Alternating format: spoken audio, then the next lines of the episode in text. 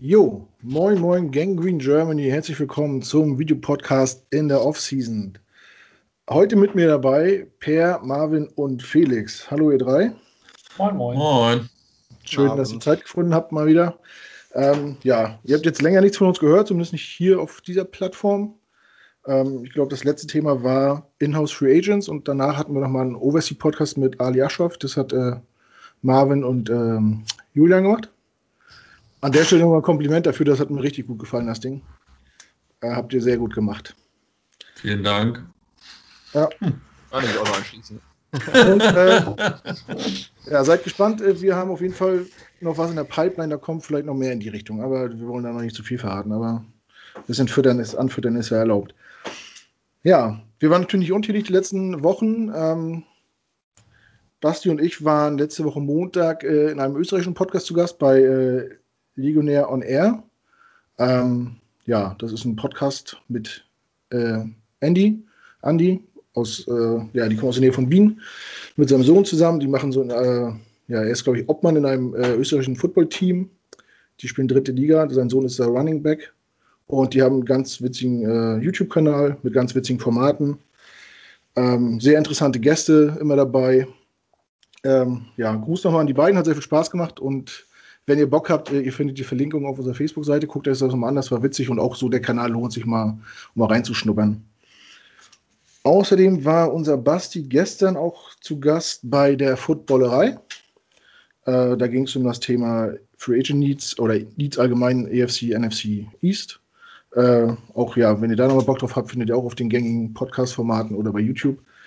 Äh, ja, zur Footballerei äh, verbinden uns auch schon eine lange, eine lange Verbundenheit und ja, beide Formate würden wir uns freuen, wenn wir dann in Zukunft noch wieder was zusammen machen können. War auf jeden Fall witzig und machen wir immer wieder gerne uns mit anderen Leuten kurz schließen und äh, über Football quatschen.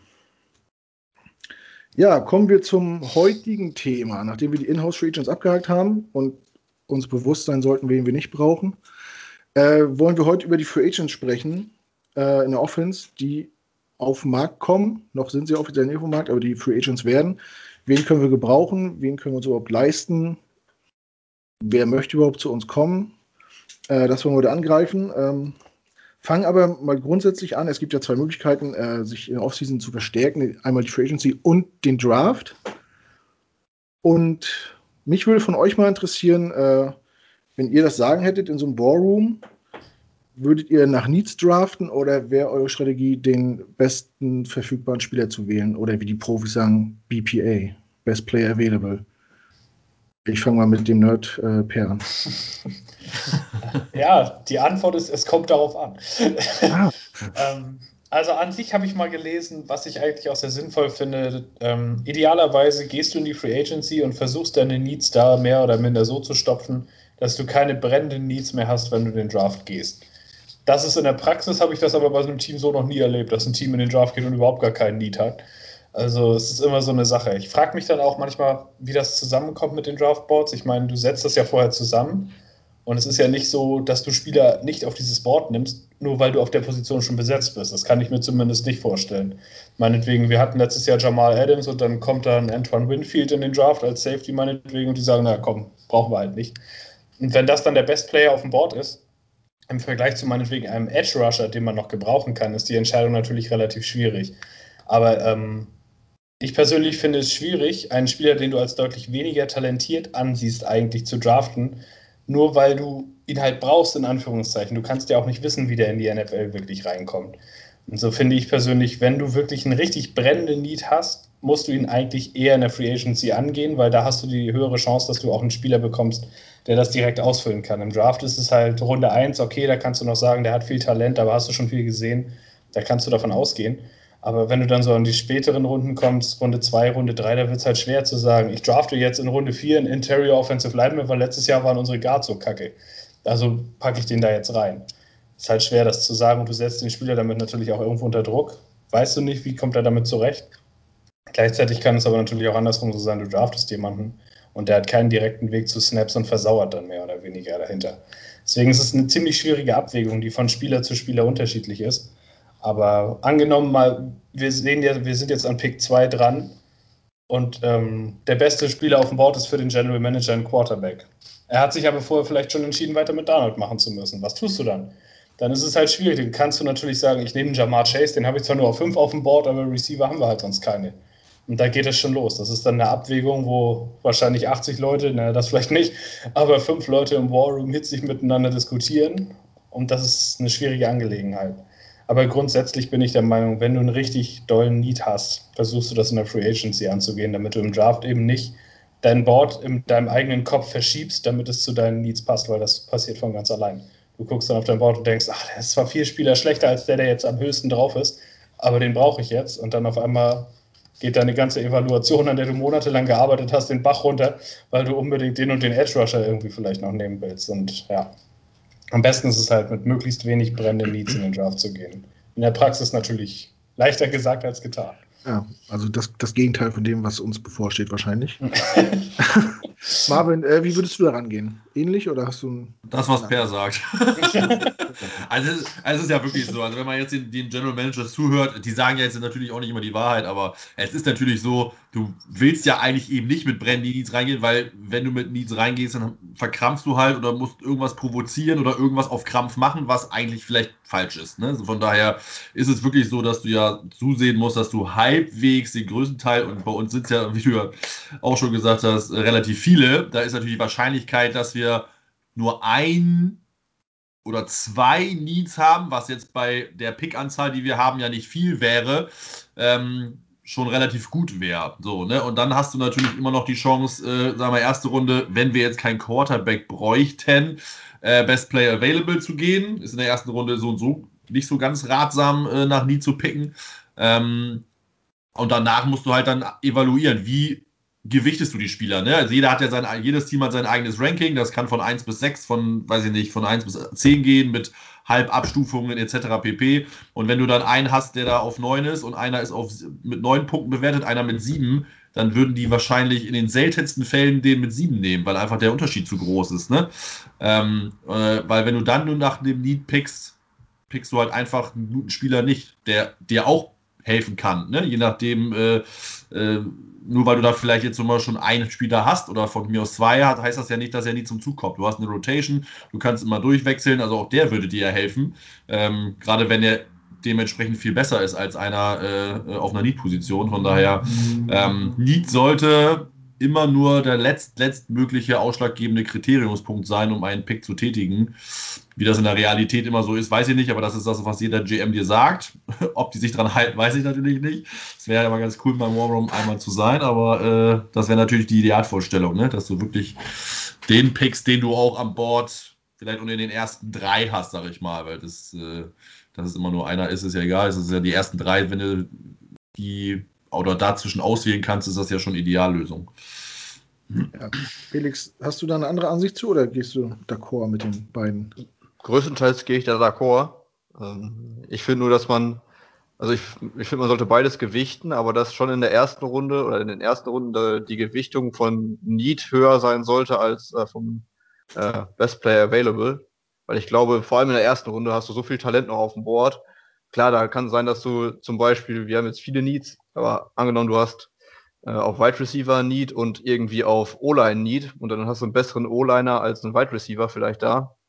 Ähm, die Position ist aber halt seltener. Ja, andersrum, du hast einen Wide Receiver da, der vielleicht einen Tacken besser gewertet wird, aber O-Liner sind halt seltener zu kriegen.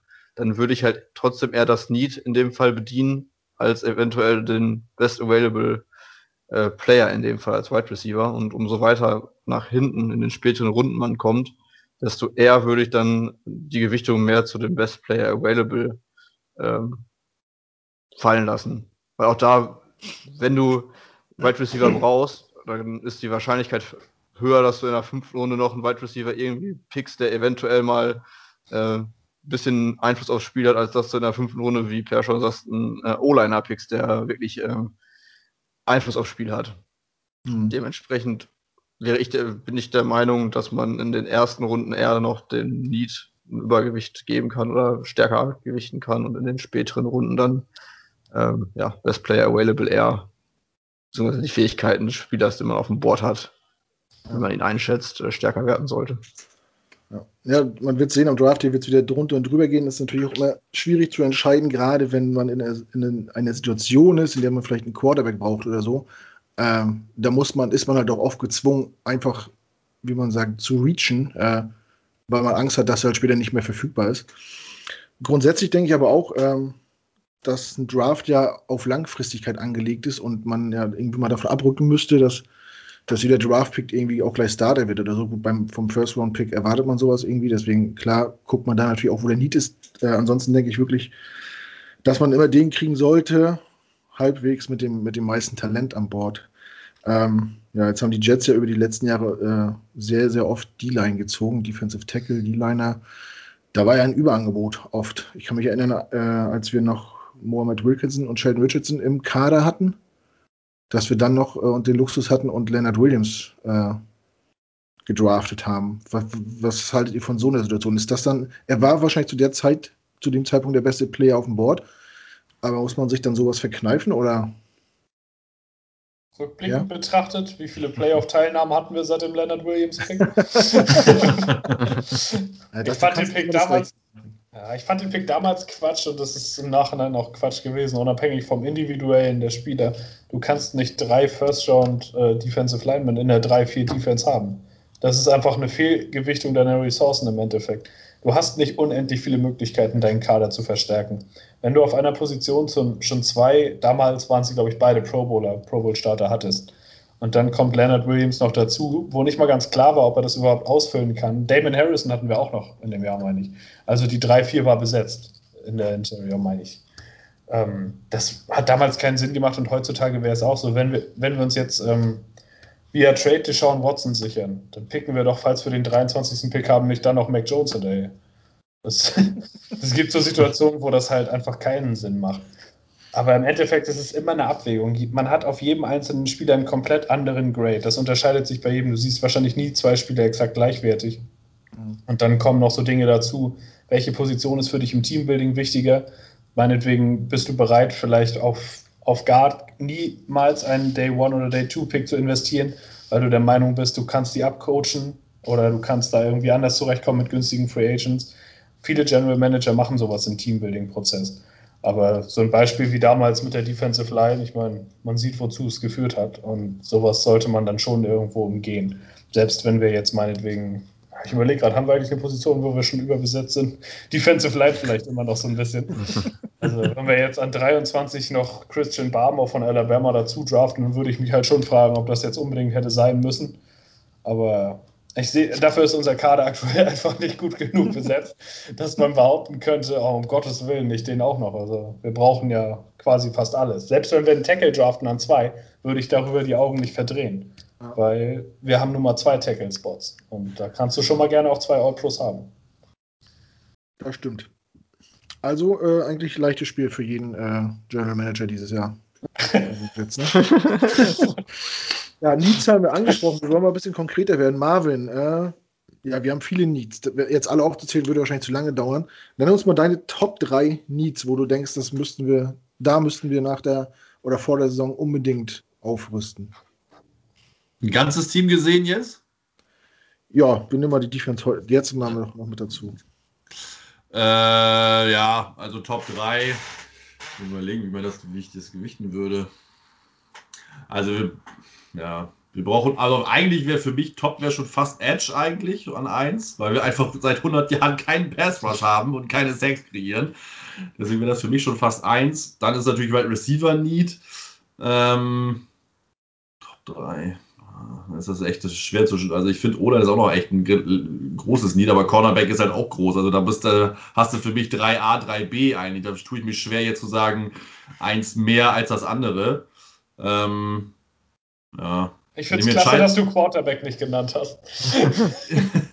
ja, bei Quarterback finde ich halt immer schwer. Ich weiß immer, als, als nie zu bezeichnen. Eigentlich ist es, ich weiß es auch nicht. Es ist halt, es ist für mich halt wirklich, also wenn ich mir das Team angucke, ist es, glaube ich, für mich ist es einfach kein, ja, es ist schon ein Need, aber ist, wenn du dann Top 3, würde ich es vielleicht an 3 stellen, aber es ist halt so eine Sache. Ich meine, klar, Sam ist äh, äh eigentlich für mich durch, aber ich habe, glaube, je länger das dauert, desto weniger glaube ich daran, dass äh, Sam weggetradet wird. Das dauert im Moment alles sehr lange, weil ganz ehrlich, wenn er wirklich so kacke oder das Front Office plus Coach den so kacke fänden würden, dann würde man nicht so lange warten.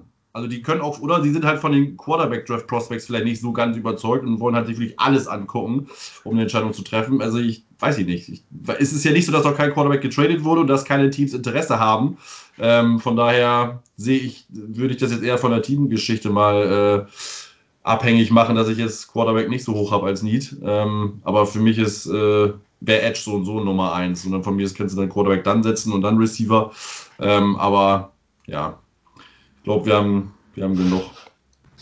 Für noch Baustellen. Felix, äh, wie würdest du das einordnen, deine Top 3 Needs? Meine Top 3 Needs sind auch Edge an 1.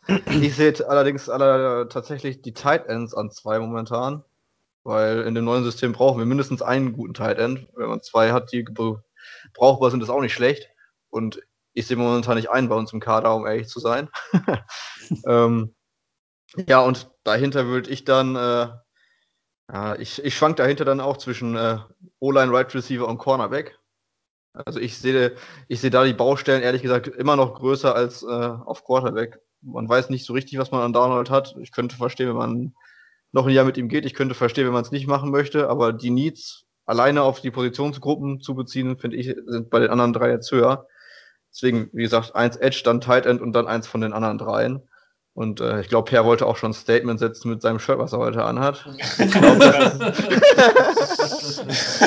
Immer noch. Äh, dementsprechend, äh, wie gesagt, sehe ich Quarterback jetzt ehrlich gesagt auch nicht als äh, das äh, größte Need oder eins der Top Needs unbedingt.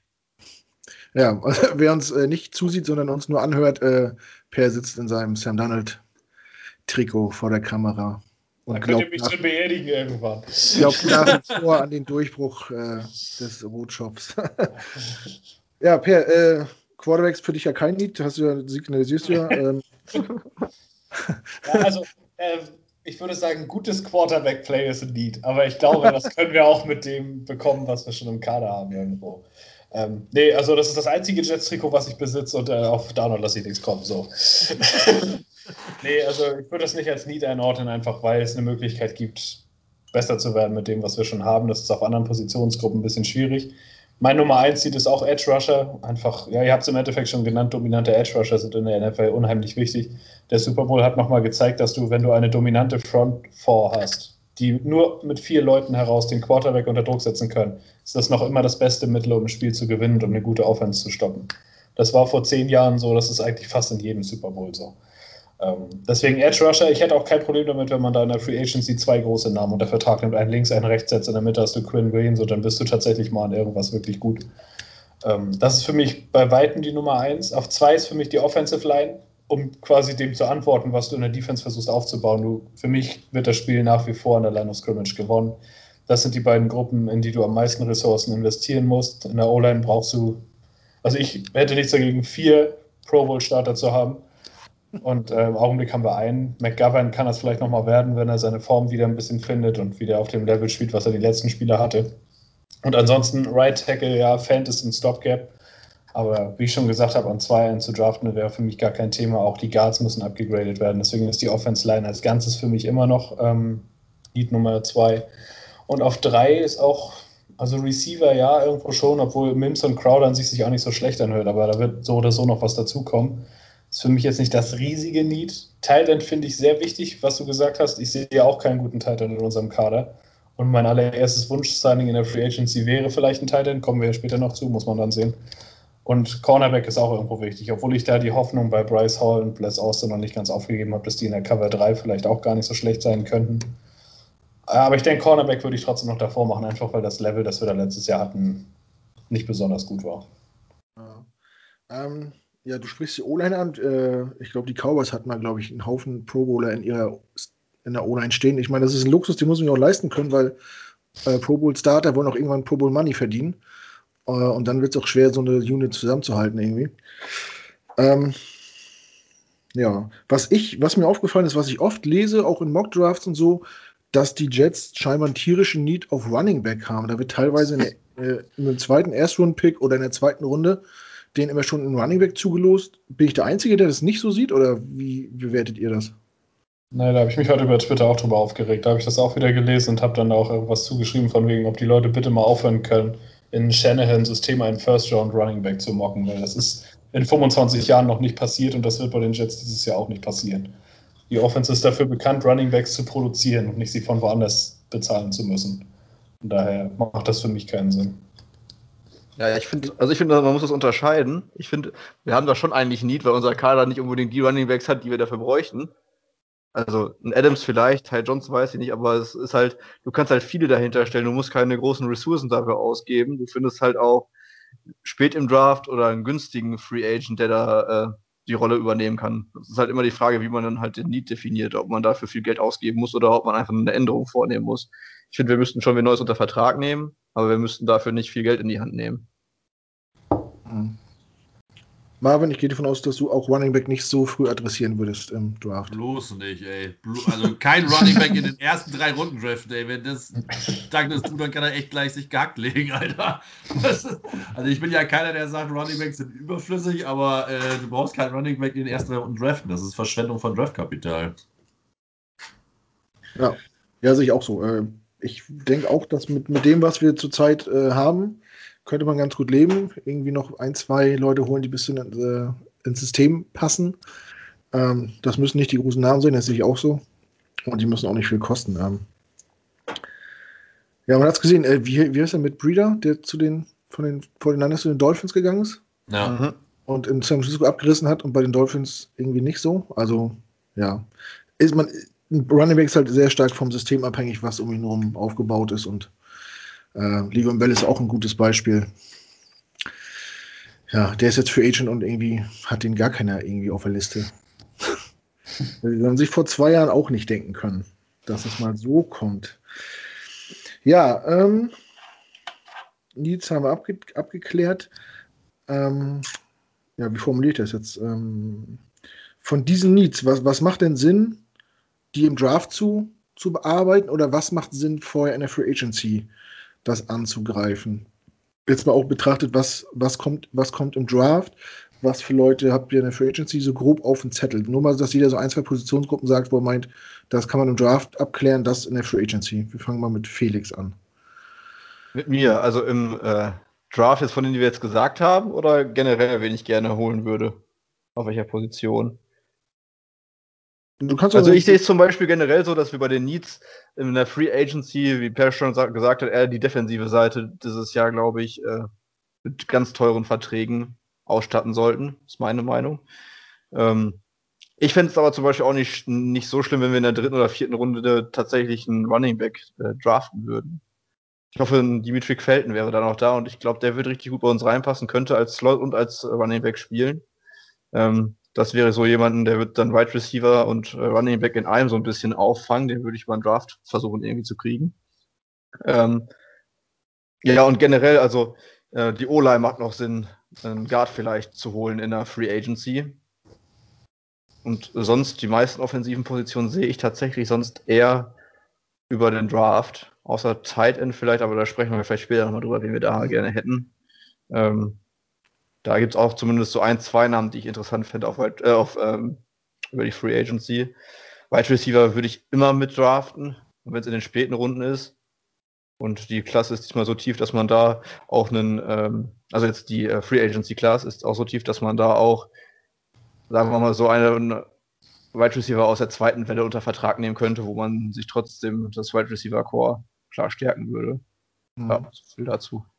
Ja, Per, wie beurteilst du das? Ah, also ich finde, Tight End ist eine ganz schwere Position im Draft als Need sofort zu füllen. Tight Ends haben eigentlich über die letzten Jahre und Jahrzehnte immer eine ziemlich steile Lernkurve vom College in die NFL zu kommen. Das Blocking ist ganz anderes. Du stehst da gegen echte Männer und nicht gegen die Leute, die du im College wegschubst.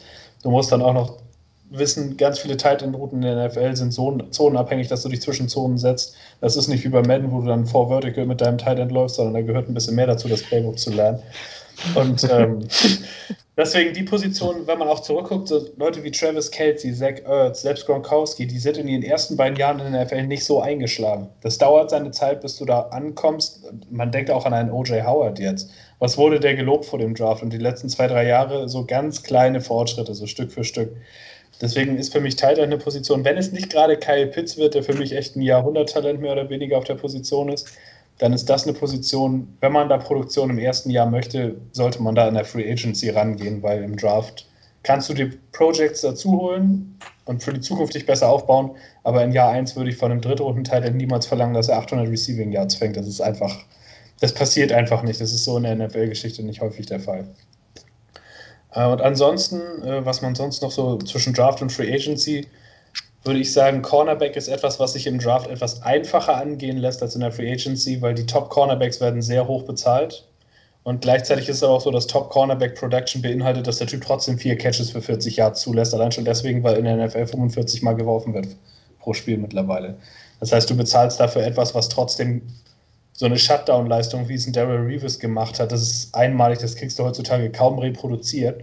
Du bekommst sehr gute Cornerback, die in ihrem System stark sind, die Interceptions fangen und so, aber diese klassische Shutdown-Marke würde ich in dem Sinne sagen, gibt es so nicht mehr sonderlich häufig. Und erst recht werden sie nicht Free Agent. Das, was du dann als Free Agent mit 15 Millionen pro Jahr zuschmeißt, sind dann Leute, die so, ja, an der Grenze zum Pro Bowler sind, die aber auch Gründe haben, warum sie Free Agent werden.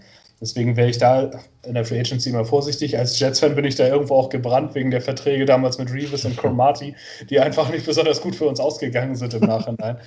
Und da finde ich immer, da kann man im Draft so ein bisschen eher attackieren. Ein Cornerback macht mehr oder minder das gleiche im College wie in der NFL macht, natürlich gegen deutlich bessere Competition.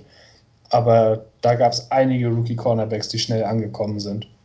Deswegen, das ist so eine Positionsgruppe, wo ich eher im Draft attackieren würde und bei Tight End genau andersrum. Ja, Marvin, möchtest du noch was dazu fügen? Ja, es kommt ja immer darauf an, was du halt für Spieler hast. Ne? Also je nachdem, wie gut die Free Agency Class in der jeweiligen Positionsgruppe ist. Äh, Cornerback zum Beispiel hat Per schon recht. Ähm, es macht halt wenig Sinn, da jetzt einen hochbezahlten Cornerback zu, zu holen. Also ich sag mal so, wenn als Beispiel, der jetzt ja natürlich logischerweise zu uns immer äh, schon gesehen wird, ist Richard Sherman. Der macht aber für ein, zwei Jahre auch Sinn. Der bringt Erfahrung, der bringt eine gewisse Teammentalität rein, die bei uns einfach gar nicht vorhanden ist. Aber der, wenn der in deinem gegnerischen Team ist, ist er der Arsch von Welt. In deinem eigenen ist das einfach geil, weil du den einfach brauchst. Ähm, der jetzt keine 15 Millionen kriegt. Ne? Das wird dann wahrscheinlich zwischen 6 und 9 sein, was dann auch okay ist. Und dann kannst du dir ähm, Cornerback treffen, weil die Cornerback-Class, sag ich mal, zwischen Pick was haben wir denn, 23 und 34 und vielleicht noch ein bisschen noch einen weiter, ist ja relativ dicht bzw. noch halbwegs gut. Ähm, da ist es immer möglich. Ich persönlich würde mir wünschen, wenn wir einen der besseren Receiver Free Agents bekommen, weil ich eigentlich ungern äh, noch, einen, noch einen jüngeren Receiver haben möchte. Also wir haben ja Mims. Ähm, klar, Crowder ist erfahren, aber ganz ehrlich, ich, obwohl ich Crowder behalten würde, glaube ich nicht, dass wir den behalten werden. Und dann haben wir da gar keinen erfahrenen Receiver mehr im Receiving Core. Das heißt, einen wie ein Curtis Samuel oder ein Marvin Jones ähm, fände ich schon persönlich schon ganz cool. Plus halt dann einen der Top Free Agents, wenn sie nicht getaggt werden, einen Kenny Golladay, Allen Robinson etc. Ähm, glaube, das brauchen wir. Ähm, wie gesagt, mit jungen Receivern wird es, glaube ich, meiner Meinung nach zu wenig. Ähm, ja, und Ola musst du halt auch, finde ich, Free Agency at äh, attackieren und äh, zumindest einen. Ähm, und den Rest kannst du dann punktuell durch die Drafts verstärken. Durch den Draft. Jo. Alles klar, der Draft, die Draft. Ja, genau. Da geht's schon los. Ja, ich, ja, das war bei mir immer die Mehrzahl, aber das, da war ich schon wieder zu einem Jahr weiter noch. Noch Nummer sicher, Mehrzahl ja, ist genau. immer. Der Prospect, das Prospect, ja, ja. Bloß keine Diskussion anfangen. nee, nicht hier, nicht heute. Ja, gut, jetzt haben wir uns ein bisschen warm gemacht äh, für die Free Agency. Jetzt geht es ans Eingemachte. Ähm, um vorher noch mal ein paar, paar Daten zu nennen, ähm, die vielleicht interessant sind für den einen oder anderen. Seit dem 23. Februar sind, äh, dürfen die Tags vergeben werden. Bis jetzt ist noch nichts Namhaftes passiert. Ich habe mir sagen lassen, das passiert eh immer am letzten Tag, was in diesem Fall der 9.3. ist. Ab dem 15.3., also in zwei Wochen ungefähr, dürfen Verhandlungen geführt werden mit Free Agents, die dann ab dem 17.3. 15 Uhr Ostkustenzeit, also 21 Uhr unserer Zeit, äh, verkündet werden dürfen. Damit, da beginnt nämlich auch das neue Liga-Jahr. Und der Draft ist dann am 29.04. über drei Tage bis zum 1. Mai. Gut, ja, wir haben uns alle ein paar Free Agents rausgesucht. Wir haben ja heute nur die Offense und gehen jetzt mal peu à peu die Positionsgruppen durch. Äh, wer da wem so ins Auge sticht, ob wer, wer hat einen Wunschkandidaten und äh, ja, wie hoch ist die Wahrscheinlichkeit, dass er überhaupt auf den Markt kommt und dann auch noch zu uns kommt? Weil es gibt natürlich äh, 31 andere Teams, die auch versuchen, sich immer wieder zu verstärken und ja.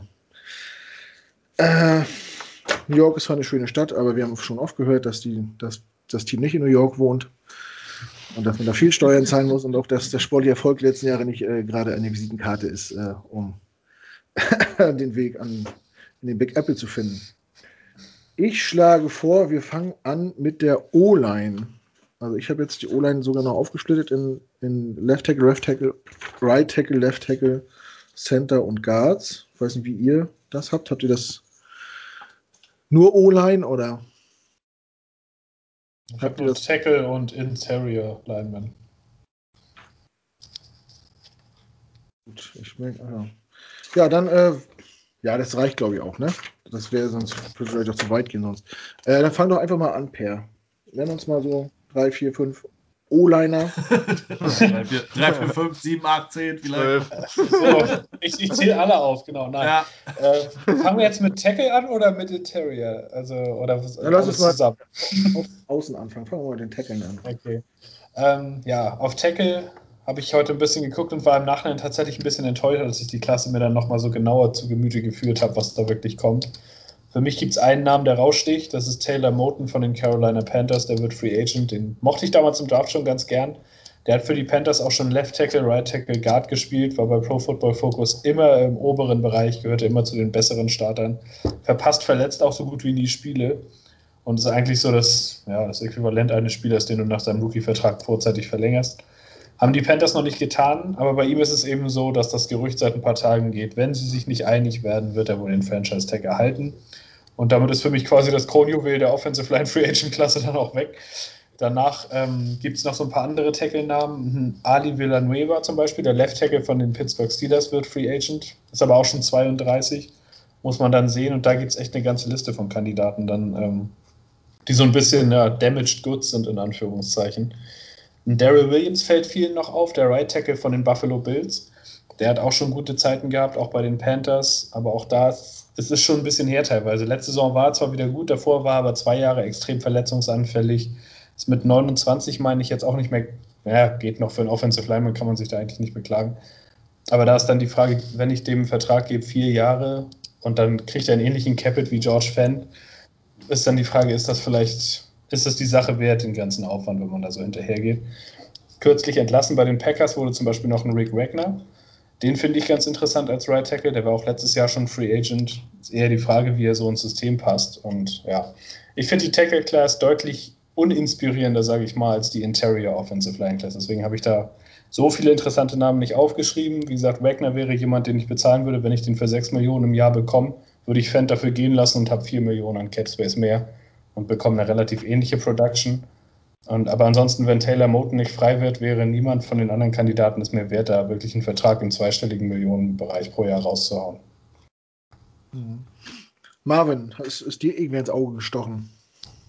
Naja, Per ist ja unser äh, O-Line-Guru. Also ich würde, würde, mich hüten, gerne das dagegen zu sagen. Aber es ist halt so, dass das äh, die, sag mal, die guten Tackles, die alle einen klingenden Namen haben, sind halt alle jenseits der 30.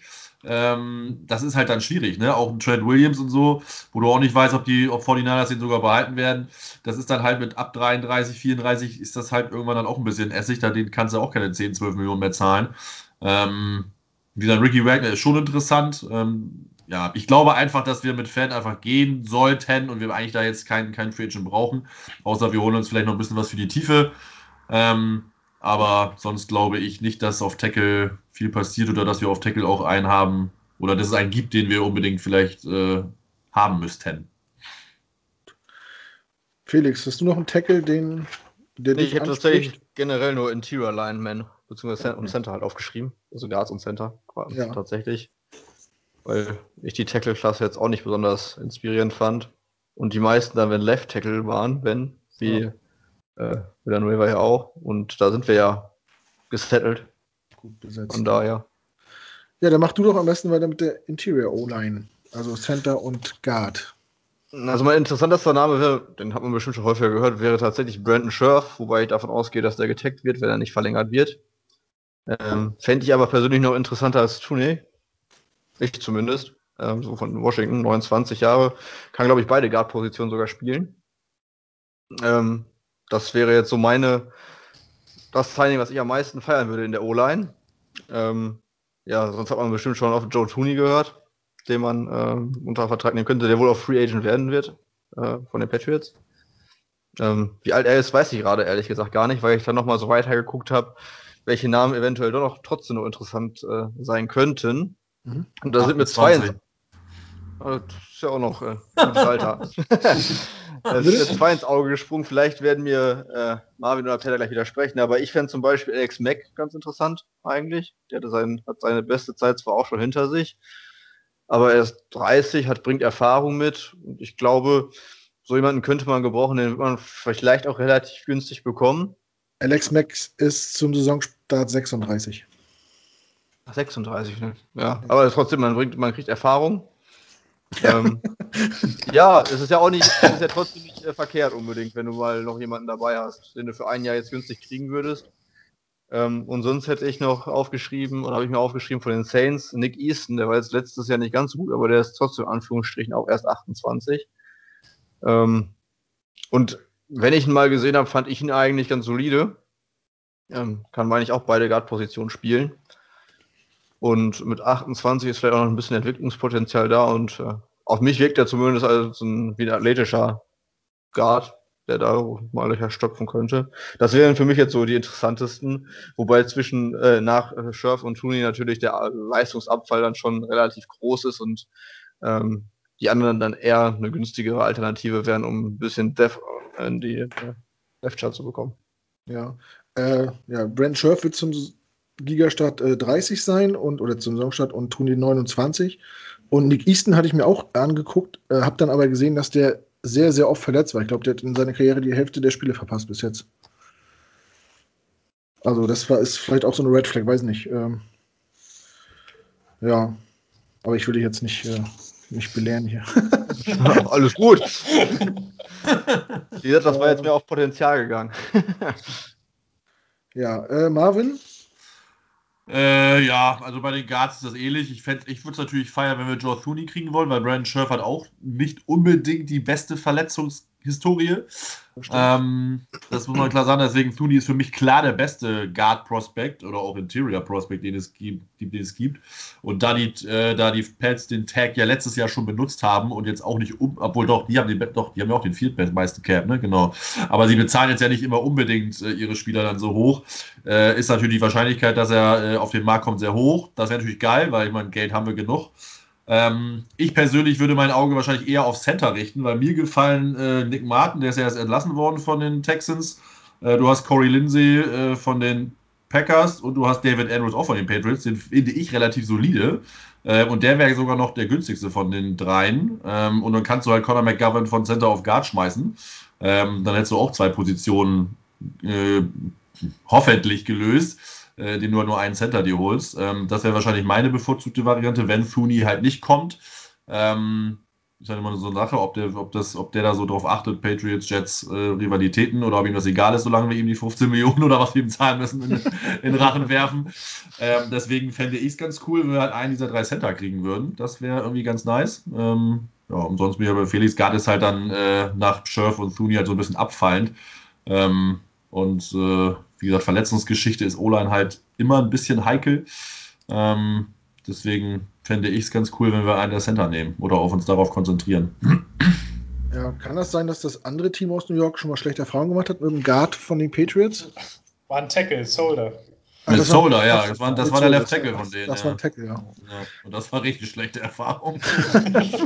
okay, irgendwas war da doch. Das ist so, ja, ist ja. nicht so lange her. Den hätte ich, ich habe eigentlich gedacht, das war ein Monster-Vertrag, weil Solder war richtig gut. Aber dass das so mies bergab gegangen ist, ey. Tja, Schon krass. passiert, nicht wahr? Ähm, ja, Per. So. Deine Meinung zur Interior O-Line? Ja, Patriots Offensive Lineman in der Free Agency holen, das ist immer so eine Sache, weil die Patriots haben seit 20 Jahren den besten Offensive Line Coach der NFL, mit weitem Abstand. Wenn man sieht, aus was für Prospects der Starter macht, also wenn man deren Reihe mal durchgeht, Marcus Cannon, Shaq Mason, David Andrews, Joe Thuney und links Isaiah Wynn. Da, Isaiah Wynn ist der einzige First-Round-Pick. Alle anderen sind Runde 3 oder später. Und aus allen von denen hat er All-Pros gemacht. Allein in den letzten zehn Jahren. Das muss man sich mal vorstellen. Wenn man dann im Vergleich dazu Nate Solder sieht, der da sieben, acht Jahre auch quasi auf All-Pro-Level spielt, kommt woanders hin und spielt gar nicht mehr. Das ist, äh, das ist für mich so ein bisschen so eine Red Flag irgendwie, dass das System, dass die da vielleicht einfach die Coaches haben, um das Beste aus den Spielern rauszuholen. Ähm, bei Joe Thuney muss man sagen, er bringt eine mega Vita mit, hat nie ein einziges Spiel verpasst. Er wird seit anderthalb Jahren zu den Jets geschrieben, wie man das eigentlich nur kann. Das heißt, Joe Douglas wäre total enarmet mit ihm, hat ihn letztes Jahr schon versucht zu bekommen. Aber da ist dann die Frage, wie hoch wird der Price Tag gehen? Und bei 15, 16 Millionen für einen Guard, da wäre ich dann irgendwie raus. Also nicht, dass er das als Spielertyp nicht vielleicht wert sein mag, aber das ist halt keine Tackle- oder Center-Position. Du musst die anderen ja auch irgendwie noch bezahlen oder mit runterbringen. Von daher, ich würde ihn nehmen zu einem gewissen Preis, aber ein gewisses Risiko schwingt da halt schon mit. Alex Mack finde ich zum Beispiel ganz interessant, weil der unter Shanahan bei den Falcons gut war und auch bei den Browns vorher. Also der kennt dieses Zone-Blocking-System. Ich meine, gut, er ist 36, aber wie Felix schon so nett gesagt hat, auch Leute mit 36 haben schon mal was Gutes gemacht. Also ganz, ganz so alt, ja, müsste man sehen. Also ich finde es halt, die Erfahrung im System wäre bei Alex Mack extrem wertvoll. Also der hat bei den Falcons und bei den Browns in genau diesem System gespielt und hat da seine besten Jahre gehabt. Ähm, Corey Lindsley von den Packers finde ich auch interessant. Also Center gibt es tatsächlich einige. David Andrews von den Patriots wird Free Agent. Noch so ein Under-the-Radar-Name ist Austin Blythe von den Rams. Der hatte auch schon einige gute Jahre, kann Center und Guard spielen und er spielt eben in der Abwandlung des Shanahan-Systems ebenfalls mit. Das heißt, für mich ist das immer so eine Sache, wenn, wenn du schon weißt, was ein Offensive Lineman in einem bestimmten System machen kann und du läufst quasi das gleiche System, ist die Projection nicht so hoch wie meinetwegen bei Solder, der zu den Giants kommt, sondern du hast dann so ein bisschen was, worauf du dich verlassen kannst, wo du sagen kannst, der hat das so und so lange schon gut gemacht, was ich von ihm möchte. Deswegen sind das für mich so Namen, die so ein bisschen interessant sind.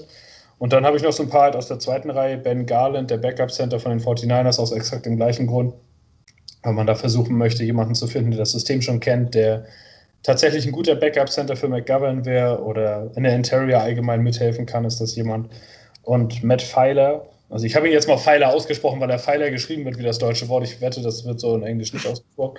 Aber ich habe noch nie einen Kommentator seinen Namen hören sagen, deswegen weiß ich das gar nicht. Aber ähm, der ist da seit drei Jahren Starter auf Left Guard gewesen, hat immer ein PFF-Grade über 70 gehabt, deswegen verstehe ich nicht so ganz, warum der in der Free Agency eigentlich nicht als größerer Name irgendwie genannt wird. Also solider Typ, wenig Penalties, wenn man den kriegen kann, meinetwegen einen Vertrag auf einem ähnlichen Level wie Alex Lewis seinen Vertrag bekommen hat, dann wäre das für mich ein spielerisches Upgrade zu gleichen Kosten. Und darauf wird es im Endeffekt abkommen, dass wir abwägen, ob wir eine Free Agency finden, der besser ist als Lewis und Van Roten. Weil bis jetzt sind beide nicht gecuttet worden, also gehe ich davon aus, dass Douglas das ähnlich abwägen wird, so unter dem Motto, ich cutte mir keinen weg, bis ich nicht weiß, dass ich was tatsächlich Besseres bekomme oder was günstigeres. Und da muss man dann mal schauen. Aber es gibt zumindest in der Interior einige gute Namen, so Garland, Mac, Lindsley, Andrews, Tooney meinetwegen. Also da gibt es einige Kandidaten und ich rechne auch damit, dass wir da ein bis zwei Signings haben werden. Ob da ein großes bei, wird, bei sein wird oder nicht, schwer zu sagen, aber der Markt ist da relativ gut und da wird man mal sehen. Aber da können wir in der Free Agency auf jeden Fall besser werden. Ja. Du hast, glaube ich, bei deiner Aufzählung äh, von den Patriots äh, Sebastian Vollmer vergessen. Ach so. ja, der kann das auch. Ey, und das ist natürlich auch kein Diss an 36-Jährige. Also ich bin mit 36 zum zweiten Mal Vater geworden. Also da ist äh, der Ofen noch nicht aus. Da geht, da geht noch was, Jungs. Ne? Lasst euch von mir nichts einreden. Ähm, Jetzt ist von Neusteiner ist von nicht Neusteiner mit 70 noch 36 Vater geworden? Wie bitte? Ist Beckenbauer nicht auch mit 70 noch Vater geworden? Dann kann Ja. Alex Mack mit 36 auch noch für uns Center spielen. Genau.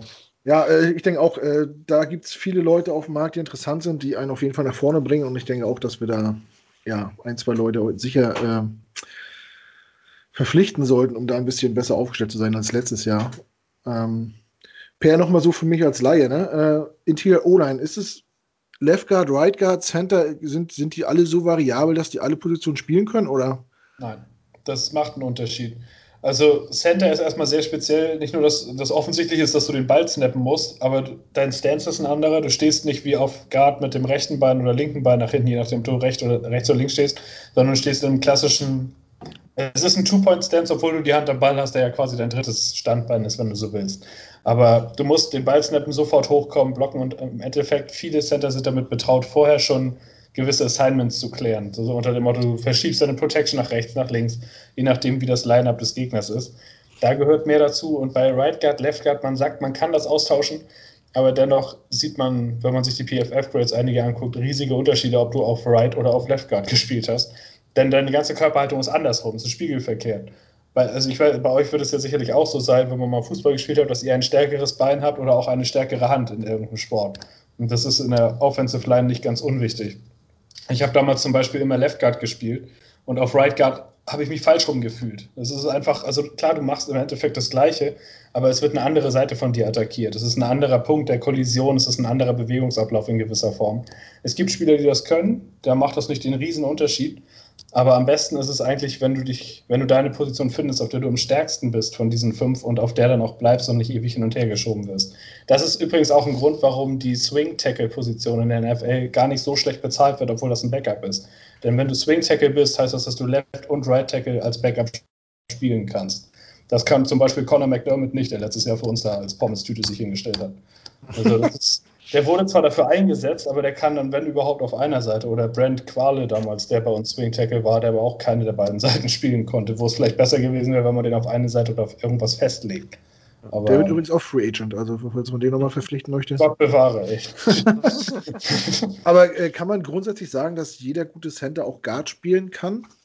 Nee, die physische Voraussetzung ist auch eine andere. Center dürfen, dürfen in Anführungszeichen kleiner sein als Guards. Als Center ist eine gewisse Beweglichkeit wichtig, damit du von deinem Snap eher zu einer Seite kommst, um ein Double Team auszuführen. Du musst eher imstande sein, deine Füße schnell bewegen zu können und ein bisschen mobiler zu sein, um einen Nose Tackle zumindest in Bewegung zu halten, sodass er dich nicht am Point of Attack komplett wegdrücken kann. Guards können durchaus ein bisschen schwerer sein, weil sie im Run-Game dann imstande sind, vor sich herzuschieben oder in gewisser Weise einfach ein Klotz zwischen den beiden anderen sind. Also das ist von der Positionsgruppe, wenn du dir einen Center vorstellst, der darf auch nur 6 Fuß 2 sein, bei einem Guard wäre 6 Fuß 2 für die Hälfte aller NFL-Teams nicht draftbar. Das ist so ungefähr der Unterschied. Ein Creed Humphrey von Oklahoma zum Beispiel jetzt ist, meine ich, 6 Fuß 1 und knapp unter 300 Pfund. Das könntest du als Guard nicht aufstellen in den meisten Systemen, weil es einfach im Run-Blocking ein immenser Nachteil ist. Auf Center allerdings schon eher. Also das ist nicht alles immer das Gleiche. Deswegen zum Beispiel in Austin Blythe von den Rams, der hat Center und Guard gespielt und beides auf einem vergleichbaren Niveau. Also sowas ist dann schon mal extra wert. Da kriegen dann Leute ein bisschen höhere Verträge, wo man das vorher vielleicht nicht gedacht hätte, weil du die auf mehreren Positionen brauchbar einsetzen kannst. Gut. Haken wir das ab, die Positionsgruppe. Aber wenn wir schon beim Blocking sind, bleiben wir gleich dabei. Und äh, ihr habt gehört, Felix hat ein Herz für Tight Ends. Deswegen machen wir jetzt mit dem weiter. Das war eine gute Überleitung, fand ich. Dafür schon mal Applaus für mich. Ähm, Felix, hau raus, Tight Ends. Das wird wahrscheinlich äh, eine Positionsgruppe sein, mit der du dich jetzt ein bisschen mehr beschäftigt hast. Äh, also ich habe da vor allem einen großen Namen, den ich gerne hätte. Das ist John Smith von ähm, ja, jetzt den Titans. Der ist zwar noch nicht groß in Erscheinung getreten mit besonders vielen Receiving Yards bisher, aber wenn er den Ball in der Hand hat, dann ist er immer gut für Yards after a Catch. Das ist wirklich ein physisches Monster. Und ähm, jetzt, wo eine zeitweise AJ Brown ausgefallen ist, zum Anfang der Saison. Ähm, da hatte er auch eine größere Rolle in äh, äh, Tennessee. Also ich meine, zwischendurch war er bei den Titans sogar äh, Receiving Yards führender vor Corey Davis noch und dann kam hat er den irgendwann überholt und dann kam AJ Brown und hat beide noch überholt. Aber äh, John Smith ist ein wirklich richtig athletischer Tight der den Ball fangen kann, der auch ein gutes Red Zone Target wäre und dem man das, einerseits ist es gut, dass er unter dem, ein bisschen unter dem Radar geflogen ist die letzten Jahre. Ja, dadurch ist er nicht ganz so teuer. Hoffe ich jetzt einfach mal. Andererseits ist, finde ich, die Tight End Klasse dieses Jahr, die Free Agent Klasse, nicht besonders äh, stark. Ähm, was den Preis wieder etwas in die Höhe treiben könnte. Aber wir brauchen halt so einen athletischen Tight End bei uns im, im neuen System. Und deswegen wäre das so meine 1A-Wahl oder meine, meine erste Wahl. Und sollte man den nicht kriegen, könnte man uns auch noch über Gerald Everett nachdenken. Meine Meinung zumindest äh, von den Rams. Rams, genau. Der wird auch Free Agent. Ähm, ja, ist bei den Rams auch nicht besonders aufgefallen bisher. Hatte immer mal ein paar richtig gute Spiele dabei, aber ist halt ein ähnlicher Typ Tight End, auch sehr athletisch, ähm, kann auch Yards After Catch machen. Ähm, ist auch an der Line zu gebrauchen. Finde ich zum Beispiel auch besser als ein ähm, Higby. Ähm, müsste auch Free Agent werden, glaube ich. Higby hat eine Vertragsverlängerung bekommen. Ach, der hat so, ah, okay.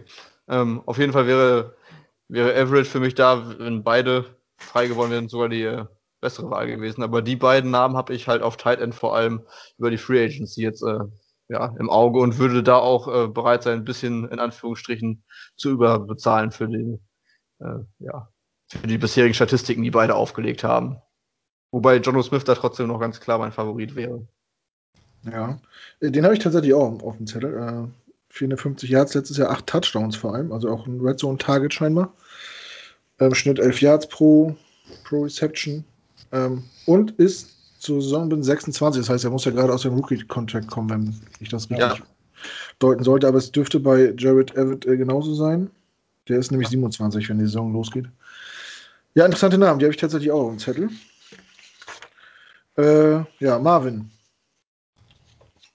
Wir brauchen kein Tight End. Wir haben Hürden, kommt, kommt wieder zurück und dann, und dann draften wir uns Hunter Long vom Boston College und dann reicht das. Passt zwar nicht ins System, weil der auch sehr lang und schwerfällig ist, aber der Typ ist aber mega und äh, gute Coaches können ihre Systeme auch hoffentlich mal an Spieler anpassen und nicht immer nur umgekehrt. ja, Spaß beiseite. Also, ich Tight End, Felix hat schon recht. Also, ich finde die Tight Endler sehr unberauschend, um ehrlich zu sein. Ähm, du hast an der Spitze natürlich Hunter Henry, aber erstmal. Äh, Weiß ich nicht, ob die Chargers den gehen lassen. Zweitens war der bis auf letzte Saison, glaube ich, nur verletzt, die der Jahre davor, wenn ich das richtig in Erinnerung habe, auch immer so mit größeren Verletzungen. Und er ist natürlich wahrscheinlich einer der teuersten Tight Ends dieser Klasse, weil er da eine mit den, also talentmäßig, levelmäßig her, schon fast äh, mit Abstand der Beste ist. Ähm, ich bin äh, ja großer Peter Schrager-Fan und der findet Dan Arnold ganz gut von den Cardinals, aber auch der ist, glaube ich, eher so ein langer, schwerer Tight End, aber der ist auch so under the radar. ähm, Sam Darnold auf Dan Arnold, das wäre aber was. Ja! Guck mal. Perfekt. Habe ich auch gar nicht dran gedacht, aber das war doch der Knaller. Alleine deswegen könnte man den schon holen. Ja, und sonst sind die, die Felix natürlich gesagt hat, äh, äh gut, ich finde auch ein Jared Cook ist nicht schlecht, der ist auch noch eher der, einer der athletischeren. Und ich meine, der hat letzte Saison sieben Touchdowns gewor äh, geworfen, gefangen. Ähm, geworfen, die, können ja. brauchen. Also der war dann der fünfte Quarterback, der ja Bälle geworfen hat bei den Saints. Nein. Ähm, also Jared Cook finde ich natürlich nicht schlecht. Ähm, es ist halt immer eine Frage vom Geld. Ich persönlich würde da nicht so viel Geld investieren und würde dann eher so ein, so ein Second-Tier-Tight äh, End holen. Ähm, aber werden sehen. Aber das wäre so meine Herangehensweise, weil ich glaube schon, dass äh, Herndon einfach, äh, so gut, ist ein bisschen eine Einstellungssache, aber äh, Mitte der Saison, wenn er auch wirklich keinen Bock hatte, er hat echt fiese Spiele gehabt, da waren richtig, richtig schlechte Drops bei. Aber mir haben die letzten Spiele doch schon wieder Hoffnung gemacht. Das war dann äh, schon wieder richtig gut. So die letzten drei, ja, vier Spiele waren es, glaube ich. Ähm, und wenn du noch einen dann äh, dazu draftest, glaube ich, könnte das reichen. Ähm, plus halt ein Second-Tier Tight End. Also du brauchst da jetzt kein, keine 8 Millionen plus pro Jahr ausgeben, meiner Meinung nach. Von daher, dafür ist sie auch zu schlecht, die Klasse in meinen Augen. Ja, deine Meinung zu den Free Agent Tight Ends? Ja, also ich äh, sehe es ziemlich ähnlich wie Felix. Ich, hab, äh, also ich persönlich finde, dass Titans bei uns schon Need ist. Ich mag Herndon zwar, aber letzte Saison ist er mir teilweise mit seinen Jobs mega auf die Eier gegangen. Das, also, das waren alles so richtig so Motivationsdinge, wo er offen den Ball einfach fallen lässt. Ich sehe immer noch eine Menge Talent bei ihm. Er ist ein athletischer Typ. Er kann, also er ist vielleicht quasi der Posterboy für den Post-Gaze-Breakout, den ja schon viele hingelegt haben. Also, dass er bei uns der Kandidat sein könnte, der jetzt, nachdem Gaze weg ist, nochmal kommt.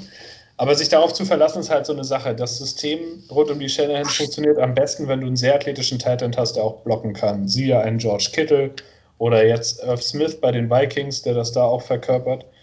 Ähm, die Rams haben das so ein bisschen im, im, Doppelgespann gelöst mit Higby und Everett und da kommt bei mir dann auch gleich mein Wunschteil des Spiels. Für mich ist es Gerald Everett.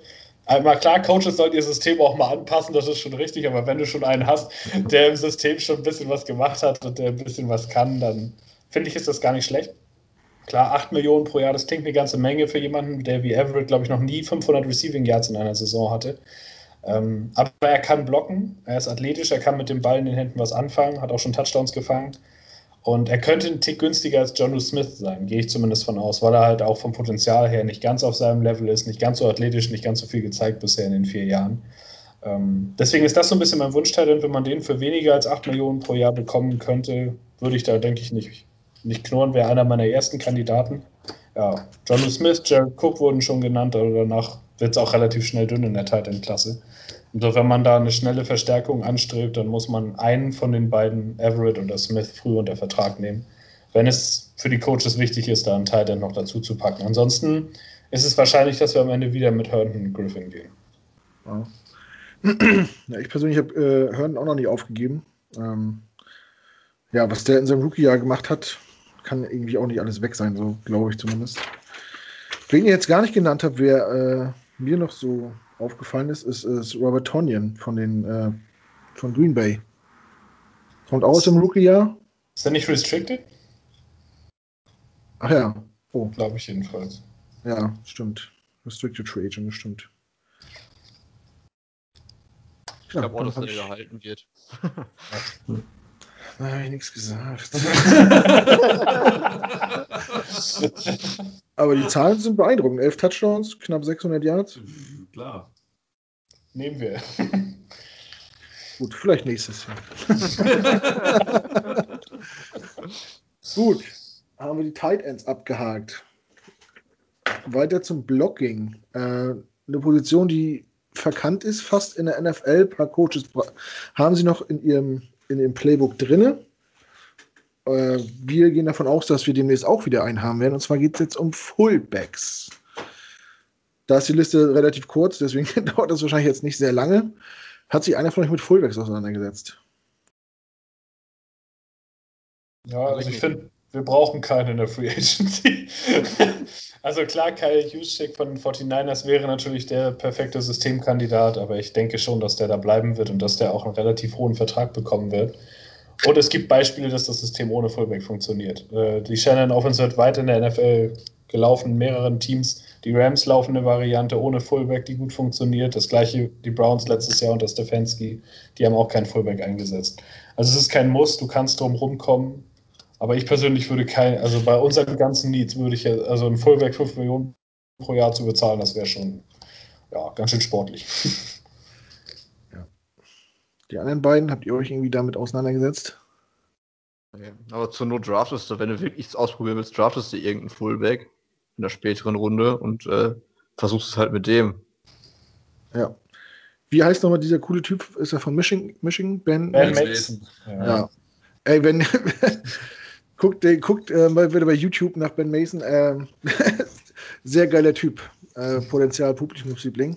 Wenn wir den kriegen in der sechsten Runde, ich würde es auf jeden Fall feiern. Ich habe äh, eine witzige Statistik gefunden hier, und zwar heißt der junge Herr äh, Anthony Firsker von den äh, Tennessee Titans. Der hat nicht ein Rushing Yard, aber dabei 400 Reception Yards als Fullback. Spielt er nicht eher Titan meistens? Keine Ahnung, ist hier als Fullback äh, gelistet. Ich kann nur lesen, die ganzen. Das ja. Den Nerdkram. Also Track ist auch als Fullback gelistet, das stimmt schon. Ja. Also spielt er eher Tight End. Ich habe ihn eher als Titan in Erinnerung, aber so viele Titans-Spiele habe ich mir einzeln nicht angeguckt. Weiß ich jetzt, ist mir nicht so bewusst gewesen. Ich dachte, der wäre der Backup zu John Smith gewesen. Das ist hier nur so rausgestochen, weil die anderen haben so zwischen 5 und 40 Receiving Yards und dann ist er noch 400. ja. ja, Kyle Juszczyk wäre natürlich cool, ähm, aber ist für mich auch völlig überbezahlt, also die Position. Deswegen wäre da auch äh, für mich äh, im Draft der, der richtige Weg jemanden zu finden. Gehen wir dann weiter vom Fullback zum Running Back. Wir hatten vorhin schon mal gesagt, dass wir gefühlt gar nicht so ein Lied haben, wie andere uns das einreden wollen, Experten. ähm, ja, trotzdem sind ja ein paar Namen auf dem Markt, eventuell, die trotzdem ganz spannend sein könnten. Äh, Marvin. Ja.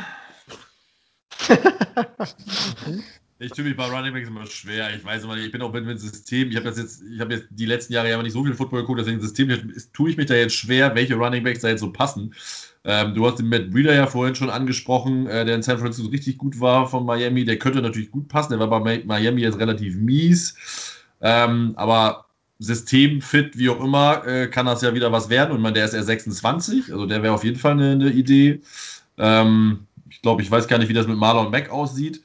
Ähm, der wäre auch eine Idee, äh, ob die Colts den halten wollen, werden, wie auch immer.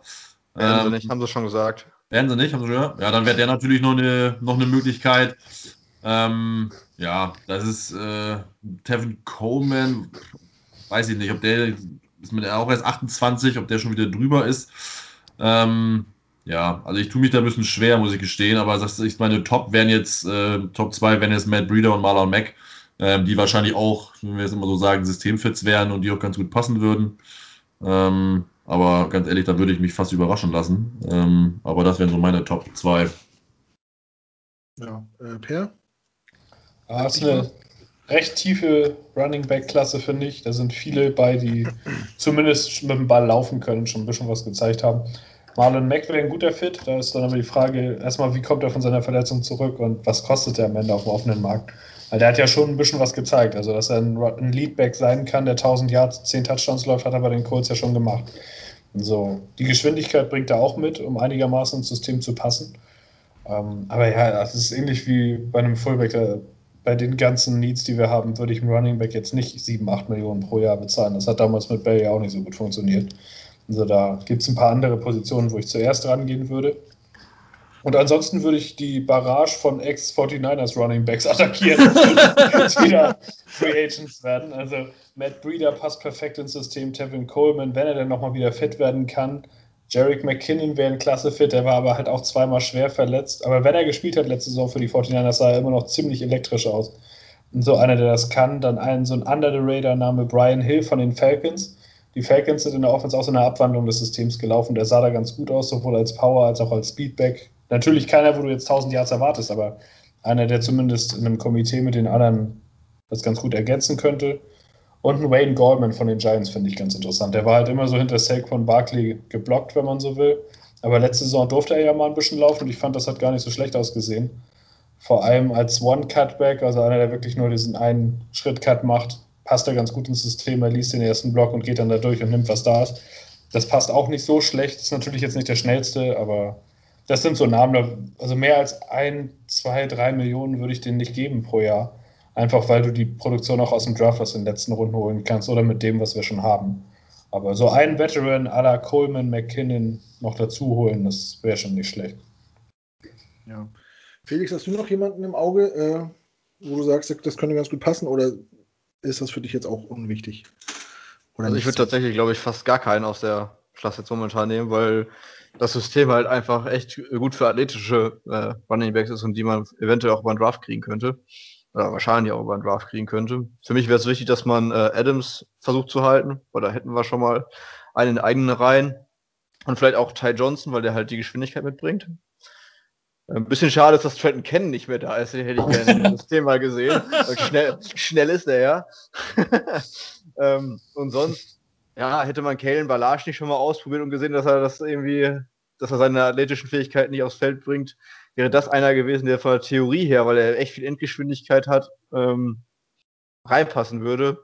Aber der war jetzt auch bei den ähm, Chargers jetzt nicht unbedingt so stark, hat zwar einiges an Touchdowns gemacht, aber trotzdem relativ wenig Yards per Carry. Ähm, deswegen finde ich persönlich an und für sich keinen der Free Agents wirklich richtig interessant für uns, weil wir einfach so viele Needs haben und man den Running Back überbezahlen müsste und man so einen athletischen Running Back, wie gesagt, wir haben theoretisch zwei im Kader und könnten dann auch noch einen draften. Bei Coleman und McKinnon bin ich halt auch, also ich habe mich gefragt, warum San Francisco die so teuer bezahlt hat, beide. ähm, wenn sie einen Mostard von irgendwo holen und der quasi dann auf einmal Leadback da ist oder ein äh, Wilson, äh, Jeff Wilson, der auch von jetzt auf gleich da äh, durchgestartet ist, ähm, kann ich mir nicht vorstellen oder hoffe ich nicht, dass wir da jetzt einen von den beiden älteren Running Backs auch einmal wiederholen und überbezahlen. Deswegen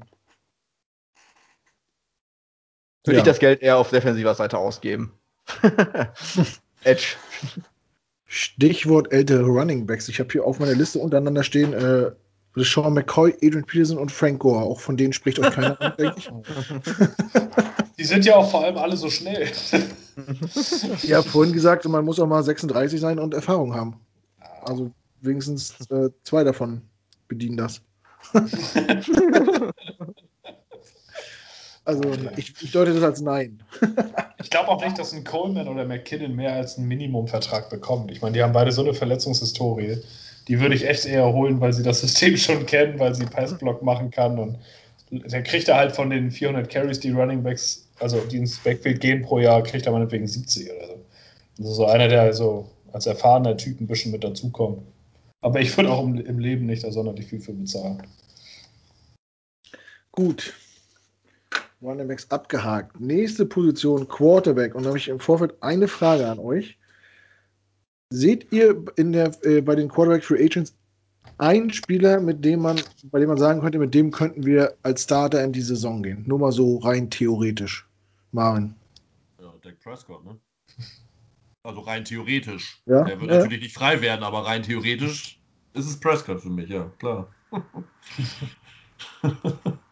Äh, Felix, hast du jemanden, wo du sagen Wäre könntest, für mich auch der einzige. Andy Dalton wäre, glaube ich, auch Free Agent, aber das wäre zum Beispiel auch keiner für mich, mit dem ich jetzt starten würde. ja. Und äh, Per? Der Einzige, der uns wirklich besser machen würde, ist halt Prescott. Wenn Ja, die Cowboys. Besser Ja, Also der, der starten kann auch meine Oma mit dem Gehwagen. Also, aber wenn es darum geht, da was hinzustellen, was was hermacht, dann ist halt nur Prescott. Aber, also würde der echt den Tag nicht bekommen von den Cowboys und auf den Markt kommen, dann würde ich da anrufen und ihm drei Jahre 45 Millionen pro Jahr garantiert und abwarten. Einfach weil die Gelegenheit hast du nicht oft, das zu machen. Du hättest den Second Overall Pick frei für was anderes. Du könntest runtertraden, du könntest unendlich viel Ammunition, also unendlich viel, was du sonst noch hast, in deinen Kader stecken. Du müsstest keine vier First-Round-Picks für Watson ausgeben. Also das ist das eine optimale Szenario für eine Offseason, aber es ist natürlich nicht realistisch, weil die Cowboys wissen, denke ich zumindest auch, was sie an ihm haben. Das wird auch nicht passieren. Ja, ich habe mir hier noch, äh, aber gut, wir brauchen ja äh, Backups. Wir können über Backups auch reden. Ähm, habt ihr, äh, für- ja, dann sonst von den Quarterbacks jemanden auf dem Schirm, wo ihr sagt, äh, als Backup, als Mentor, als kann der äh, gut uns zu Gesicht stehen oder reicht uns das, was wir abgesehen von Sam Darnold jetzt dahinter haben? Naja, sag mal so, wenn wir einen neuen Quarterback brauchen, dann ist Sam ja wahrscheinlich weg. Also ich bin großer Tyrod Taylor-Fan, ehrlich gesagt. Ähm, der, der Typ ist auch echt ein bisschen pechmäßig immer unterwegs.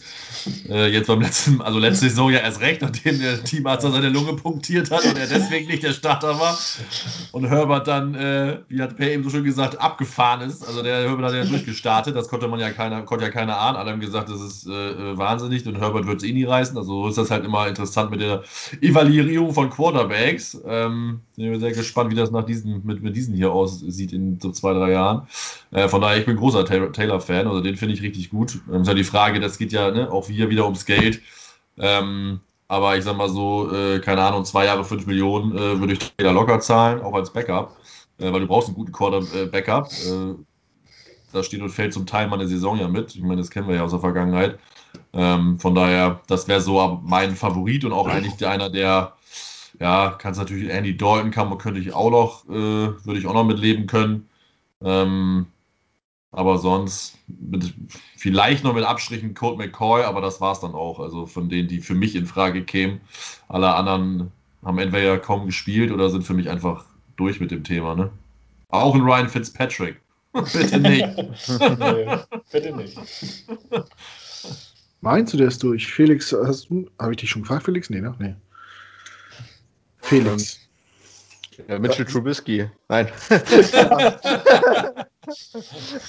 Obwohl, ich, ich fände persönlich, äh, zumindest als Backup und als Mentor könnte man Alex Smith drüber nachdenken, wenn er sich nochmal mit einer Backup-Rolle zufriedenstellen würde, oder zufrieden gehen würde, nachdem er bei Washington nochmal starten durfte.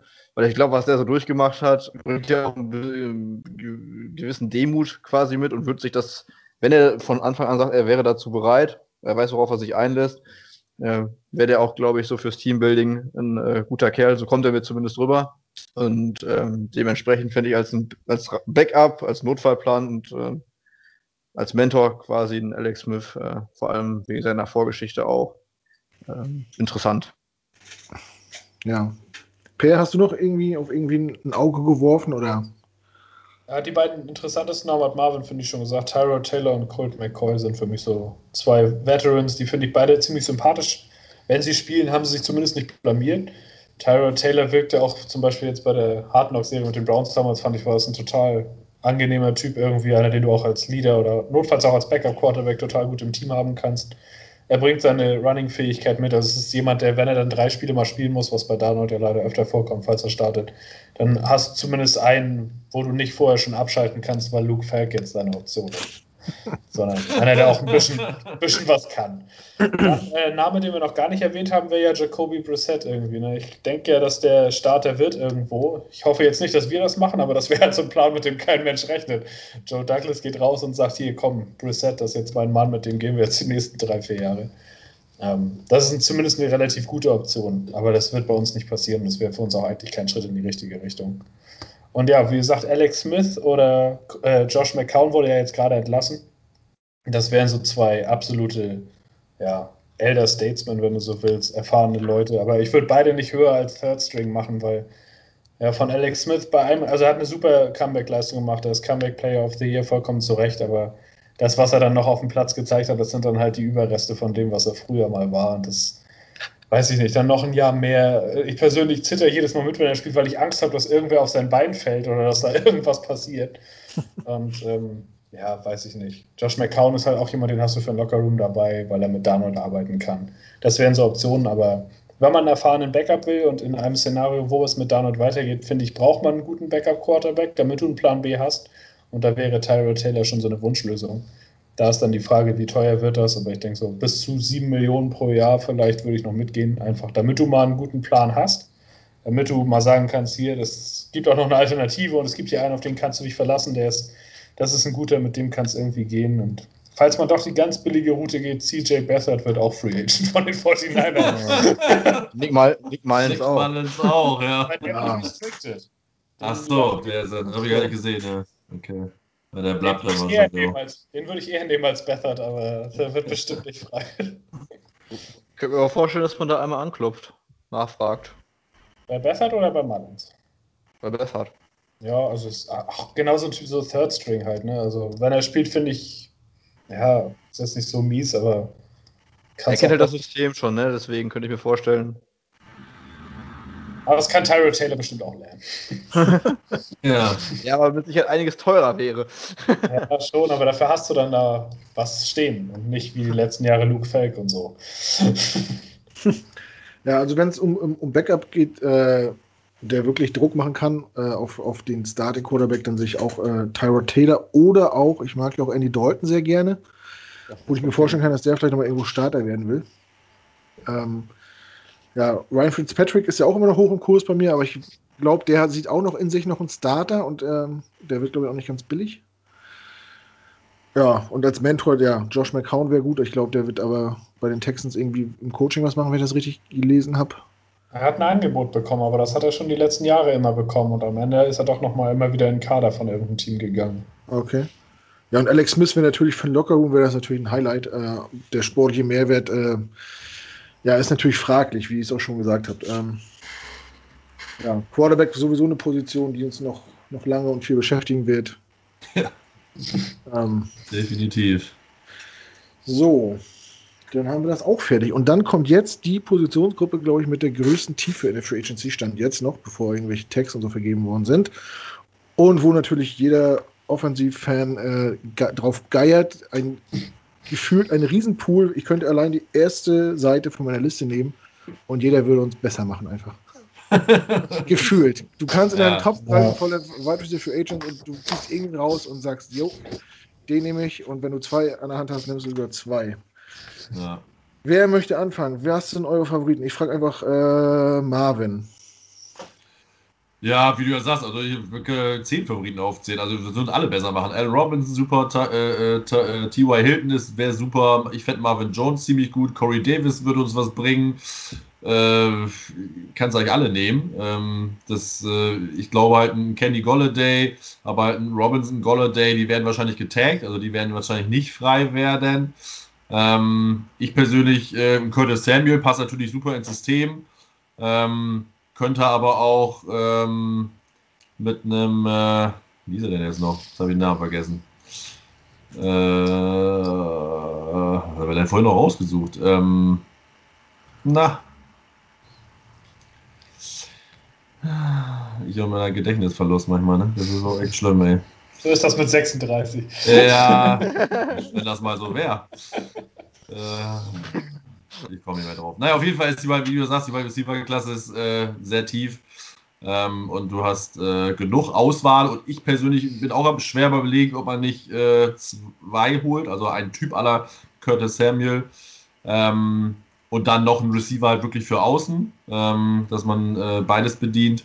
Äh, auch ein Tim Patrick von den Broncos, interessant. Der hat natürlich jetzt nur die eine Saison gehabt, die ja wirklich gut war. Ähm, aber trotzdem war der, sah der ziemlich gut aus. Ähm, und äh, für, für eine Red Zone Target immer zu gebrauchen. Äh, von daher hast du da echt genug Auswahl. Allerdings haben natürlich auch andere Receiver Need. Ähm, auch ein Chris Godwin ist noch Free Agent, aber auch den werden die Bucks wahrscheinlich halten. Ähm, von daher, ja, ist mir gespannt, wer jetzt alles den Tag bekommt. Und dann äh, heißt es äh, mindestens einen definitiv, meiner Meinung nach. Am besten wäre natürlich, wenn wir zwei kriegen können. Ja, ähm, wie ist denn deine Meinung? Würdest du lieber den, den großen Fisch an Land ziehen, der viel Geld kostet, oder lieber zwei, zwei solide, die man äh, für weniger bekommt, aber dann halt breiter dasteht, aber vielleicht nicht äh, in der Spitze nicht so gut? Ja, also ich sag mal so, normalerweise wäre ich für die Route ein Big Fisch und dann kannst du noch einen, äh, einen einen Receiver holen, weil auch die Klasse ja wieder relativ tief ist und der einfach günstiger ist. Andererseits haben wir halt ein System, was halt komplett anders ist und du brauchst halt einen à la Curtis Samuel, den äh, DeMarcus Robinson war übrigens, der von Kansas City, jetzt fiel mir der Name wieder ein, den ich auch ganz gut finde, der natürlich in Kansas City aufgrund der ganzen Waffen ein bisschen unterm Radar lief und vielleicht nicht so viele Möglichkeiten bekommen hat. Ähm, und Robinson ist natürlich dann weitaus günstiger als ein Curtis Samuel. Dann könntest du vielleicht sogar den großen Free Agent Receiver an Land ziehen und einen Robinson und hast beide Positionen bedient. Ähm, ich kann aber auch damit leben, wenn wir Curtis Samuel und Marvin Jones kriegen, die beide zwischen 9 und 11 Millionen wahrscheinlich kosten. Ähm, anstatt dann halt einen Allen Robinson für 18 oder so. Also das, äh, da bin ich ehrlich gesagt, äh, ja, also dadurch das System würde ich mich wahrscheinlich für Variante 2 entscheiden. Äh, lieber zweimal Second Tier, wenn du so willst, als einmal den großen Fisch. Ja, Felix, äh, was sind deine Favoriten? Und auch an dich die Frage, lieber ein ein Big Boy, also einen, einen, großen Namen oder lieber sich breiter aufstellen ja, und den dann weniger zahlen? Dann beantworte ich die zweite Frage zuerst. Ich bin auch eher ähm, bei Marvin, dass man eher die zwei holen sollte bei dem neuen System. Man hat bei San Francisco ja auch gesehen, dass die größtenteils ohne wirklichen ähm, 1-Receiver ausgekommen sind und auch äh, die Rams spielen ja quasi ohne einen wirklichen Nummer 1-Receiver. Ähm, da macht einfach der Unterschied, dass man genug Leute hat, auf die sich der Gegner konzentrieren muss. Und jetzt äh, zu den Fragen, welche Wild Receiver ich interessant finde. Die meisten, eigentlich hat Marvin schon alle gesagt. Curtis Samuel wäre für mich wirklich äh, so Target Nummer 1. Corey Davis fände ich persönlich auch echt gut. Ähm, obwohl Will Fuller hat er, glaube ich, nicht gesagt, aber ich glaube, dass Fuller. Mag ich auch nicht. aber doch, ich finde Fuller richtig gut, aber ich würde meine Hand dafür ins Feuer legen, dass äh, Fuller dahin geht, wo Watson hingeht. Ähm, weil die verstehen sich, glaube ich, gut. Äh, letztes Jahr hieß es mal zwischendurch, äh, dass Watson gefordert hat, dass mit äh, Fuller verlängert wird und dass Fuller, nachdem er gesperrt worden ist, auch gesagt hat, dass er gerne da bleiben möchte, um mit Watson weiterzuspielen. Ich glaube, die haben irgendwie eine Verbindung und ähm, ja, dass äh, Fuller dahin wechseln wird, wo äh, Watson hingeht. Sonst hätte ich noch einen Namen auf meiner Liste, da werden die anderen, die anderen bestimmt gleich lachen. Aber ich würde ganz günstig vielleicht einen Zwei-Jahres-Vertrag, wo fast alle Garantien im ersten Jahr sind, also das ist quasi dann ein Einjahresvertrag, ist John Ross holen. Der bringt Speed mit. Man braucht, wir brauchen Speed in, diesem, in der Offense, so oder so. Und wir haben genug Cap. Den kannst du ein Jahr ausprobieren. Wenn er immer noch nicht zeigt, dass er in die NFL gehört, dann kannst du ihn danach immer noch entlassen. Ähm, der ist letztes Jahr gar nicht mehr berücksichtigt worden, weil er sich mit äh, ja, den Bengals auch so verscherzt hat. Hat ja dann, glaube ich, sogar Trade gefordert, ist aber nicht getradet worden. Und äh, war ja zumindest mal ein First-Round-Pick, äh, bringt den Speed mit. Und wenn er mal fit war, fand ich ihn auf dem Platz auch ganz gut. Ähm, war sogar in seiner zweiten Saison ein ganz gutes Red Zone-Target. Und das ist so ein Ding, Low Risk, High Reward. Den würde ich ganz günstig unter Vertrag nehmen, weil von dem redet fast keiner. Der ist froh, wenn er irgendwo noch mal eine Chance kriegt und hängt sich, glaube ich, zumindest dann rein. Und da wir genug Capspace haben, wäre das äh, der zweite Receiver, den ich versuchen würde, dann irgendwie ganz, oder vielleicht auch der dritte Receiver dann, ganz günstig unter Vertrag zu nehmen. Ja, und sonst wären so Nummer 1 und 2 Curtis Samuel und äh, Corey Davis für mich. Mit Dan Mims dann zusammen. Crowder traden wir weg, wie auch immer. Und dann holt man über den Draft noch irgendwen. Knull guckt mich schon wieder böse an, aber äh, zu Recht. So, so, so, würde ich vorgehen. Und äh, einen hätte ich sonst noch, äh, Josh äh, Reynolds von den Rams, der wird auch äh, Free Agent. Der Den musstest auch. du mir noch wegnehmen. Entschuldigung, damit übergebe ich an Per. der kann dann mehr zu Josh, Josh Reynolds sagen. Ja, den habe ich echt auf der Liste. Ich finde den total gut irgendwie. Dann kann man so ein bisschen Rams East aufbauen mit Everett und Reynolds in der Offense. Ich fand den irgendwie so als Nummer 2 Receiver gar nicht schlecht. ah. Ja, Per. Noch ein paar andere? Du bist dran, ja. Ähm, ja. Mensch, also an sich zu deiner Frage mit einem richtig großen oder zwei aus der zweiten Reihe. Grundsätzlich bin ich da bei euch. Die eine Ausnahme ist aber für mich Chris Godwin. Wenn der den Tag wirklich nicht bekommt, sondern Shaq Barrett, dann würde ich sagen, okay, dann machen wir das Portemonnaie auf und dann kriegt er seine 20 Millionen pro Jahr. Weil er, finde ich, in jedem einzelnen Jahr ist von Anfang an gut eingestiegen. Er ist jedes Jahr besser geworden. Er hat gezeigt, dass er in der Slot, Outside auf allen Seiten spielen kann. Er hat genug Speed, er ist ein exzellenter Route Runner, er ist gut bei Third Down, er fängt Touchdowns. Er ist für mich das komplette Paket und das, wenn so jemand verfügbar ist, dann versuchst du das deinem neuen Quarterback oder Donald an die Hand zu geben damit du mal endlich wieder eine richtige Waffe hast, einen, auf den du dich verlassen kannst. Aber da ist eben die Frage, wird er oder Shaq Barrett getaggt? Die Bucks können wahrscheinlich nur einen von beiden halten. Es sei denn, sie schaffen es noch irgendwie einen Vertrag vorher zu verlängern, muss man dann sehen. Das ist für mich die eine Ausnahme. Ansonsten sehe ich es genauso zwei aus der zweiten Reihe, denn diese Receiver-Klasse in der Free Agency ist unglaublich tief. Die Draft-Klasse ist ebenfalls ziemlich tief. Und wenn man dann mal guckt, was wir bis jetzt haben, Mims ist für mich gesetzt, der bringt ein gewisses, also Profil mit. Er ist ein Outside-Receiver, sehr physisch und trotzdem sehr schnell. Das schließt für mich zum Beispiel Corey Davis aus, weil wenn du die beiden stehen hast, dann ergänzen sie sich meiner Meinung nach nicht, denn sie sind ziemlich gleich. Das heißt, da würde ihm eher die Slaps wegnehmen und deswegen wäre Corey Davis als Target für mich raus. Darf ich da ähm, was dazu fragen? Ähm, bist du denn dann AJ Brown und Corey Davis? Die werden ja theoretisch auch relativ ähnlich vom Spielertypen und da hat es ja auch funktioniert. Corey da aber AJ Brown ist ein Slot-Receiver. Und Corey Davis ist Outside und Mims ist bisher auch hauptsächlich Outside gewesen. Das ist für mich eher die Frage. Ich meine, ich glaube schon, dass das gehen kann irgendwo. Dann hast du halt zwei Leuchttürme außen. Musst du dein System halt mehr oder weniger drauf aufsetzen. Aber ich sehe den Fit nicht so richtig, weil ich schon bei Mims manchmal nicht weiß, wie in das 49er-System passt am Ende. Weil mit diesen Receivern, die sie da haben, die sind ja teilweise quasi wie Running Backs gebaut. Wenn man da an Debo Samuel und Brandon Ayuk denkt oder Robert Woods bei den Rams, das sind ja eher so diese Route Runner, die mit dem Ball in der Hand was anfangen können und die auch mal ein Endaround laufen können. Und da muss man erstmal für Mims das, das System schon so ein bisschen umstellen. Und bei Davis, weiß ich nicht, hat er schon so viele Yards after Catch und so, weiß ich jetzt. Ist er eigentlich auch nicht so der Typ für. Und deswegen sehe ich da den Fit ein bisschen schwer, obwohl ich ihn als Typ eigentlich auch ganz gut finde. Wäre ich bei einem anderen Team, würde ich ihn wahrscheinlich als Free Agent eher haben wollen. Aber bei uns. Also er, er macht, glaube ich, knapp äh, fünf Yards after Catch, irgendwie so. Einmal nach vorne fallen, wenn er 6 Fuß 4 groß ist.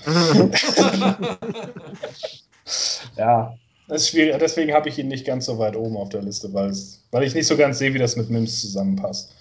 Ähm, Curtis Samuel ist ja auch so, genau wie Joe Thuney, wenn es zwei gibt, die von der Presse zu den Jets geschrieben werden, dann sind es die beiden.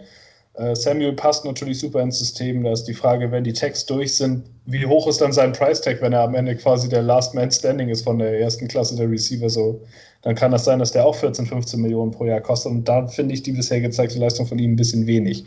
Da müsste man dann sehen, zumal es gibt noch so viele andere Namen. Also ich habe mir noch ein paar aufgeschrieben, die ich alle interessant finde. Josh Reynolds, recht vorne dran, der kennt so ein System schon so ähnlich. Ich finde ihn total talentiert eigentlich. Wenn er denn mal eingesetzt wurde, dann hat er immer was gezeigt, meiner Meinung nach. Wurde nur oft nicht aufs Feld gebracht, weil sie meistens mit zwei Receivern und zwei Titans gelaufen sind die letzte Saison. Ähm, dann jemand, den ich total cool finde, ist Nelson Aguilar. Der hat bei den Raiders, finde ich, seine Karriere so ein bisschen wieder in die Spur gebracht. Bei den Eagles war er eher bekannt dafür, den Ball häufiger fallen zu lassen, als ihn festzuhalten. Aber jetzt letzte Saison fand ich ihn ziemlich gut. Der bringt zudem eine ganze Menge Speed mit, kann Outside spielen, läuft gute Routen. Den mag ich eigentlich ganz gern. Ähm, Marvin Jones finde ich interessant, weil es einfach so ein Veteran ist. Den kannst du deinem jungen Quarterback an die Hand geben, den kannst du in jeder Situation anwerfen, der wird frei, der ist in der Red Zone gut. Dem würde ich auch 10 Millionen pro Jahr geben, allein damit du dann mal wieder was Erfahrenes hast. Ähm, dann Rashad Higgins von den Browns. Das ist auch so ein Kandidat, der so ein bisschen unter dem Radar fliegt, aber der auch ähnlich wie Reynolds, wenn er mal eingesetzt wurde, hat er eigentlich immer ganz gut gespielt. Und er kann auch Outside spielen, hat auch schon Touchdowns gefangen und kann auch mit dem Ball in der Hand was anfangen. Und dann habe ich noch Keelan Cole von den Jaguars, den ich auch nicht schlecht finde. Also Der war oft verletzt, aber wenn er gespielt hat, hat er Potenzial gezeigt. Auch jemand, der mit dem Ball in der Hand was anfangen kann. Also ich habe da halt viel versucht, nach dem System zu gucken, weil so einen Running Back Receiver Typ haben wir, finde ich, jetzt noch nicht so. Crowder ist für mich auch ein Cut-Kandidat, einfach weil er nicht so richtig ins System passt. Uh. ja, als kleiner Slot-Receiver, ich weiß nicht. Ich sehe uns eher mit drei relativ größeren Receivern gleichzeitig starten und für Crowder sehe ich da nicht so den Platz. Ja. Und bei den vielen Optionen finde ich 11 Millionen für einen 29-jährigen Slot-Receiver auch einfach ein bisschen übertrieben. Ja, also von daher ist eine große Liste. Es gibt viele Receiver, die interessant sind und ich hätte da kein Problem, wenn wir da zwei, drei gleich aus der Free Agency aus der zweiten Reihe von holen. Das Geld dafür haben wir. Und es wird Zeit, dass wer auch immer bei uns Quarterback spielt, auch mal ein paar Anspielstationen hat. Selbst wenn sich mal welche verletzen, dass dann noch was nachkommt. Ja. Ja, von meiner Liste sind natürlich jetzt alle genannt worden. ja, ich hätte auch jetzt an Nummer, wenn ich es mir auch so dürfte, äh, wären es auch Corey Davis und äh, Curtis Samuel irgendwie. Wen ich noch sehr interessant finde, das habe ich auch schon ein paar Mal gesagt, wäre AJ Green, weil ich glaube, den, den, kann man da sehr, sehr günstig bekommen. Irgendwie noch für ein, zwei Jahre könnte der, glaube ich, äh, so in der Positionsgruppe ganz gut tun. Und einen äh, jungen Quarterback. Aber gut, er hat ja auch eine Verletzungshistorie und ja, wie gesagt, ob der überhaupt äh, ich kann mir vorstellen, dass er nochmal einen Ring haben möchte irgendwo und irgendwo unterschreibt, wo er glaubt, dass er da noch in so einem Kader wäre. Dann ist er doch an der richtigen Adresse bei uns. Heiko würde jetzt sagen, ich will auch zum Früh jeden Morgen zum Frühstück Eis essen. Kann ich auch nicht. Also irgendwie. ob der einen Ring will oder nicht. Ähm, ein Name, der, der auch viel gehypt ist und den, den ja auch viele Jets-Fans gern bei uns hätten, ist äh, Juju Smith Schuster. Möchte den jemand von euch bei uns sehen? Nein. Den haben wir alle nicht genannt. Ich, ich möchte den auch nicht. Geld. Ich hasse ich den. Der, der Typ ist für mich charakterlich nach seinem ganzen Dancen auf dem Logos. Der, mich für, der Typ ist ein Unding, ohne Scheiß. Also ganz ehrlich, bei dem kriege ich Hasskappe und rede mich in Rage und möchte den durch die Wand schlagen. Der Typ ist und der Riss ist backlos ohne Ende. Auf Logos und Tanz ist mir egal für TikTok, für wen auch immer, wenn er das wieder Mast macht. Das ist respektlos ohne Ende. Ich möchte ihn nicht mal in der Nähe von New Jersey, New York sehen. Der soll bloß wegbleiben. Er soll seine 12 Millionen woanders bekommen. Echt. bloß nicht. Also wenn Smith Schuster kommt, ey, dann äh, überlege ich mir das mit dem Jets-Fan da sein nochmal und dieser, und dieser neuen Culture, die wir angeblich vorleben. Ja, genau, genau wegen dieser Reaktion habe ich das eigentlich nur nochmal gefragt. Aber den will echt keiner haben, also von uns zumindest nicht. Ich, ich, ich sehe es ja ähnlich. Mich wundert es nur, dass der äh, in vielen Gruppen oft genannt wird als, als Target in der Free Agency, wo ich denke, was, was wollen wir mit dem? Also, ja. weil es genau äh, das Gegenteil ist von dem, was Joe Douglas versucht, äh, ja. der Organisation irgendwie einzuimpfen. Ja, brauche ich, keine Ahnung glaube, da gucken die halt wenig drauf. Die sehen halt, natürlich hat er eine gewisse Production, äh, Slot-Receiver, ne, wie Per schon sagt, Crowder ist wahrscheinlich, also ich finde es auch schade, weil ich will Crowder auch gerne behalten, aber er ist wahrscheinlich weg. Ähm, jetzt noch die Frage, wahrscheinlich ist, ist Schuster sogar teurer, würde ich fast behaupten. Ja. Ähm, aber er ist halt auch ein bisschen, ich glaub, ist er noch jünger? Ich weiß gar nicht, wie alt er ist, ehrlich gesagt. Er ist jetzt 24. 24, ja gut, ja. dann ist er natürlich weitaus jünger. Ähm, und er ist äh, äh, ähnlich, wenn nicht theoretisch sogar besser, wenn er sich mal auf Sport konzentrieren würde, weil Talent ist natürlich viel, viel besser, klar. Ähm, aber wie gesagt, sein Verhalten macht es halt für mich komplett kaputt, weil sowas kann ich nicht haben. Also das ist für mich äh, sofort, also wenn jemand auch so im Draft wäre, wäre der für mich komplett vom Draftboard weg. Also ist für mich nicht akzeptabel. Ja, nee, ich fände ihn auch zu teuer für die. Also er hat geflasht, vor allem als Antonio Brown dabei war. Ja. Und jetzt danach keine Ahnung, ist mir ein Deontay Johnson mir manchmal mehr aufgefallen oder ein äh, jetzt äh, Chase äh, Claypool. Und du bezahlst ihn dann quasi fast wie einen äh, Wide Receiver 1, was er de facto nicht ist, meiner Meinung nach. Mhm. Dementsprechend wäre er dann auch da schon raus. Ja. Ich fand so, zum Anfang der Karriere war er irgendwie noch, äh, noch sympathisch. Irgendwie ist mit dem Fahrrad zum Training gefahren und so eine Sachen als Rookie und war, hatte irgendwie, machte den Eindruck, als wenn er gegroundet wäre oder irgendwas in der Richtung, aber ja, letzte Saison ging ja irgendwie gar nicht. Also, weiß ich nicht. Wenn sich Spieler abseits des, des, ja, des, des Sports so, so wenig mit dem Team identifizieren und sich so selber in den Vordergrund stellen, ich kann das irgendwie nicht haben. So, weiß ich nicht. Aber gut. Ähm, ja, dann, ja, wie gesagt, also, wer, wer, mal Lust hat, guckt mal irgendwie bei äh, Sporttrack oder sowas. Was da an Free Agents auf den Markt kommen könnte, ist Wahnsinn dieses Jahr. Letztes Jahr waren es gefühlt gar keine. Da haben wir schon fast den besten gekriegt mit, äh, mit Perryman. Und dieses Jahr, das liest ja hier wie das Who is Who der, äh, der Wide Receiver. Äh, abgefahren. Sammy Watkins steht hier noch. Haben wir nicht genannt. Pff, ja, alleine, da, alleine das Juju, Godwin und Golladay sind doch alle aus einem Draft, oder nicht? Alle Drittrunde und später. Ja. ja. Godwin ist noch ein Second Runner. Aber ja. Hm. Nee, Godwin bin ja. ich mir ziemlich sicher, dass der aus dritte Runde war. Meine ich. Nee, ich glaube, der wird Also, da würde ich sogar fast mit noch retten wollen. Aber der war, glaube ich, zweite. Aber. Danny Amendola hat jetzt auch keine. so, Danny Amendola hat jetzt auch keine gesagt. Wen hast du? Danny Amendola hat jetzt auch keiner genannt von euch. Er ist durch mit seiner ja, Was willst du? Und äh, Andrew Roberts. Also für einen Returner, für ein Minimum-Deal kann er gerne nochmal kommen. Ich mochte ja, das stimmt. Also, ja, wenn er das nochmal machen würde, aber der hat ganz gut verdient bei Buffalo, ne? Ja. Ich glaube, dafür wäre er für uns. Aber äh, das Jahr, wo, wo der bei uns die Bälle zurückgetragen hat, das war sehr effektiv auf jeden Fall. Es hat Spaß gemacht. Das war das einzige Jahr, wo wir mal gute Special-Teams hatten. So, damit ich, damit ich auch ehrlich bin, äh, Felix hat recht, er ist 84. gewesen, dritte Runde. Chris Godwin. Scheiße. Hätten wir gewettet. Ja, aber ich, echt, ich war ich bin fast sicher, dass er Zeit zweite war, aber ah, vertan. Naja. Wen holen wir da? Darius Stewart und Scott Hansen. Unvergessen, ey. Ja, und unvergessen war der, war der Super Draft, wo wir Shaq, äh, äh den UCLA Receiver und den Jalen Saunders, den 5-9 ja. Receiver von Oklahoma Sooners geholt haben. Genau, das war der richtige. Evans, genau. Bei Instinct 12. Das war der, der geilste Receiver Draft, wo wir haben in der vierten Runde unsere Receiver geholt, die ein Jahr später keinen Arsch mehr kannte, ey. Genau, Shaq Evans war das, ja. Shaq Schulterverletzung. fand ich noch so gut damals, dass wir den getroffen haben und der hat nichts gebracht, als er der war Schulterverletzung und das war Thema durch, ne? Irgendwie. Also, Saunders ja. hat auch anderthalb Jahre nur irgendwie im Practice Squad rumgegammelt und dann war er wieder ja. weg als Rundenpick. Receiver draften können wir nicht, ey. Auch der Ohio State. ist, glaube ich, drei vor Godwin gegangen damals, irgendwie so. Ja, ich glaube ja. auch. Das ist ein Beispiel, echt. Gefühlt haben wir die letzten Jahre aber auch nicht nur Receiver schlecht gedraftet. Nur mal, nur mal so in Raum. Ja, aber die ganz besonders. Na gut. Ja, wenn sind wir äh, mit der Position auch durch. Das heißt, die Offense ist abgearbeitet. Ähm, ja, Ziel ist jetzt nächste Woche das gleiche zu machen mit der Defense. Ähm, also freut euch drauf, seid gespannt. Ansonsten sind wir durch. Habt ihr noch was, was ihr loswerden wollt? Irgendwas? Per, möchtest du noch mal ein bisschen Werbung machen für euer äh, na, Draftings hier? Äh, Rookie-Dings?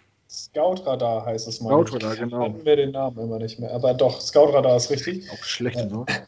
Findet man auf Twitter oder einfach bei Google eingeben. Da haben wir uns mit ein paar Leuten zusammengeschlossen, auch von Schema FF, die Jungs, und ähm, posten regelmäßig Scouting-Updates zu verschiedenen Spielern. Also mittlerweile haben wir, glaube ich, schon 10, 15 oder so drin, weiß ich gar nicht. Aber es geht so, es rollt so langsam so ein bisschen an. Also da kann man, lohnt sich jeden Tag mal einen Blick rein, da ist meistens ein neuer Report drin. Sehr gut, genau. Guckt da mal rein. Wer sich dafür interessiert, ähm, findet da einen guten Ansatz.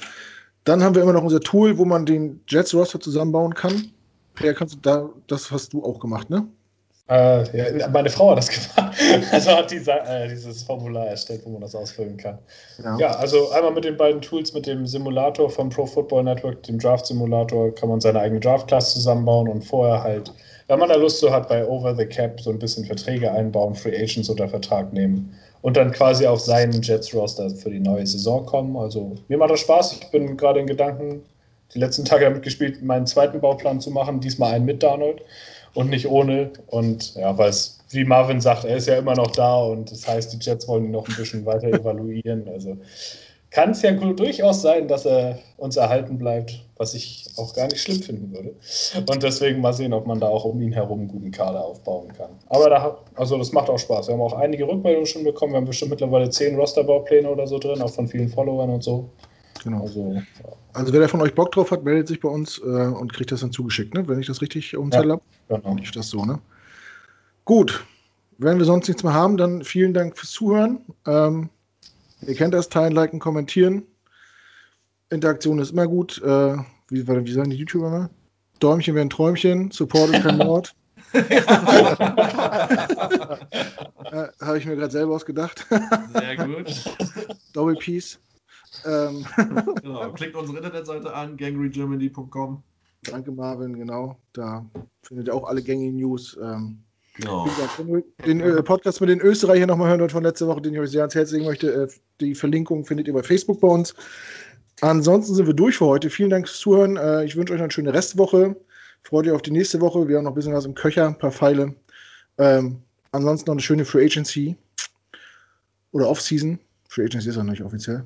Und äh, wir hören uns. In diesem Sinne, vielen Dank an alle Beteiligten nochmal. Und äh, ich verabschiede mich mit einem freundlichen Jet Up. Ciao. Jet Up. Ciao. Ciao, ciao.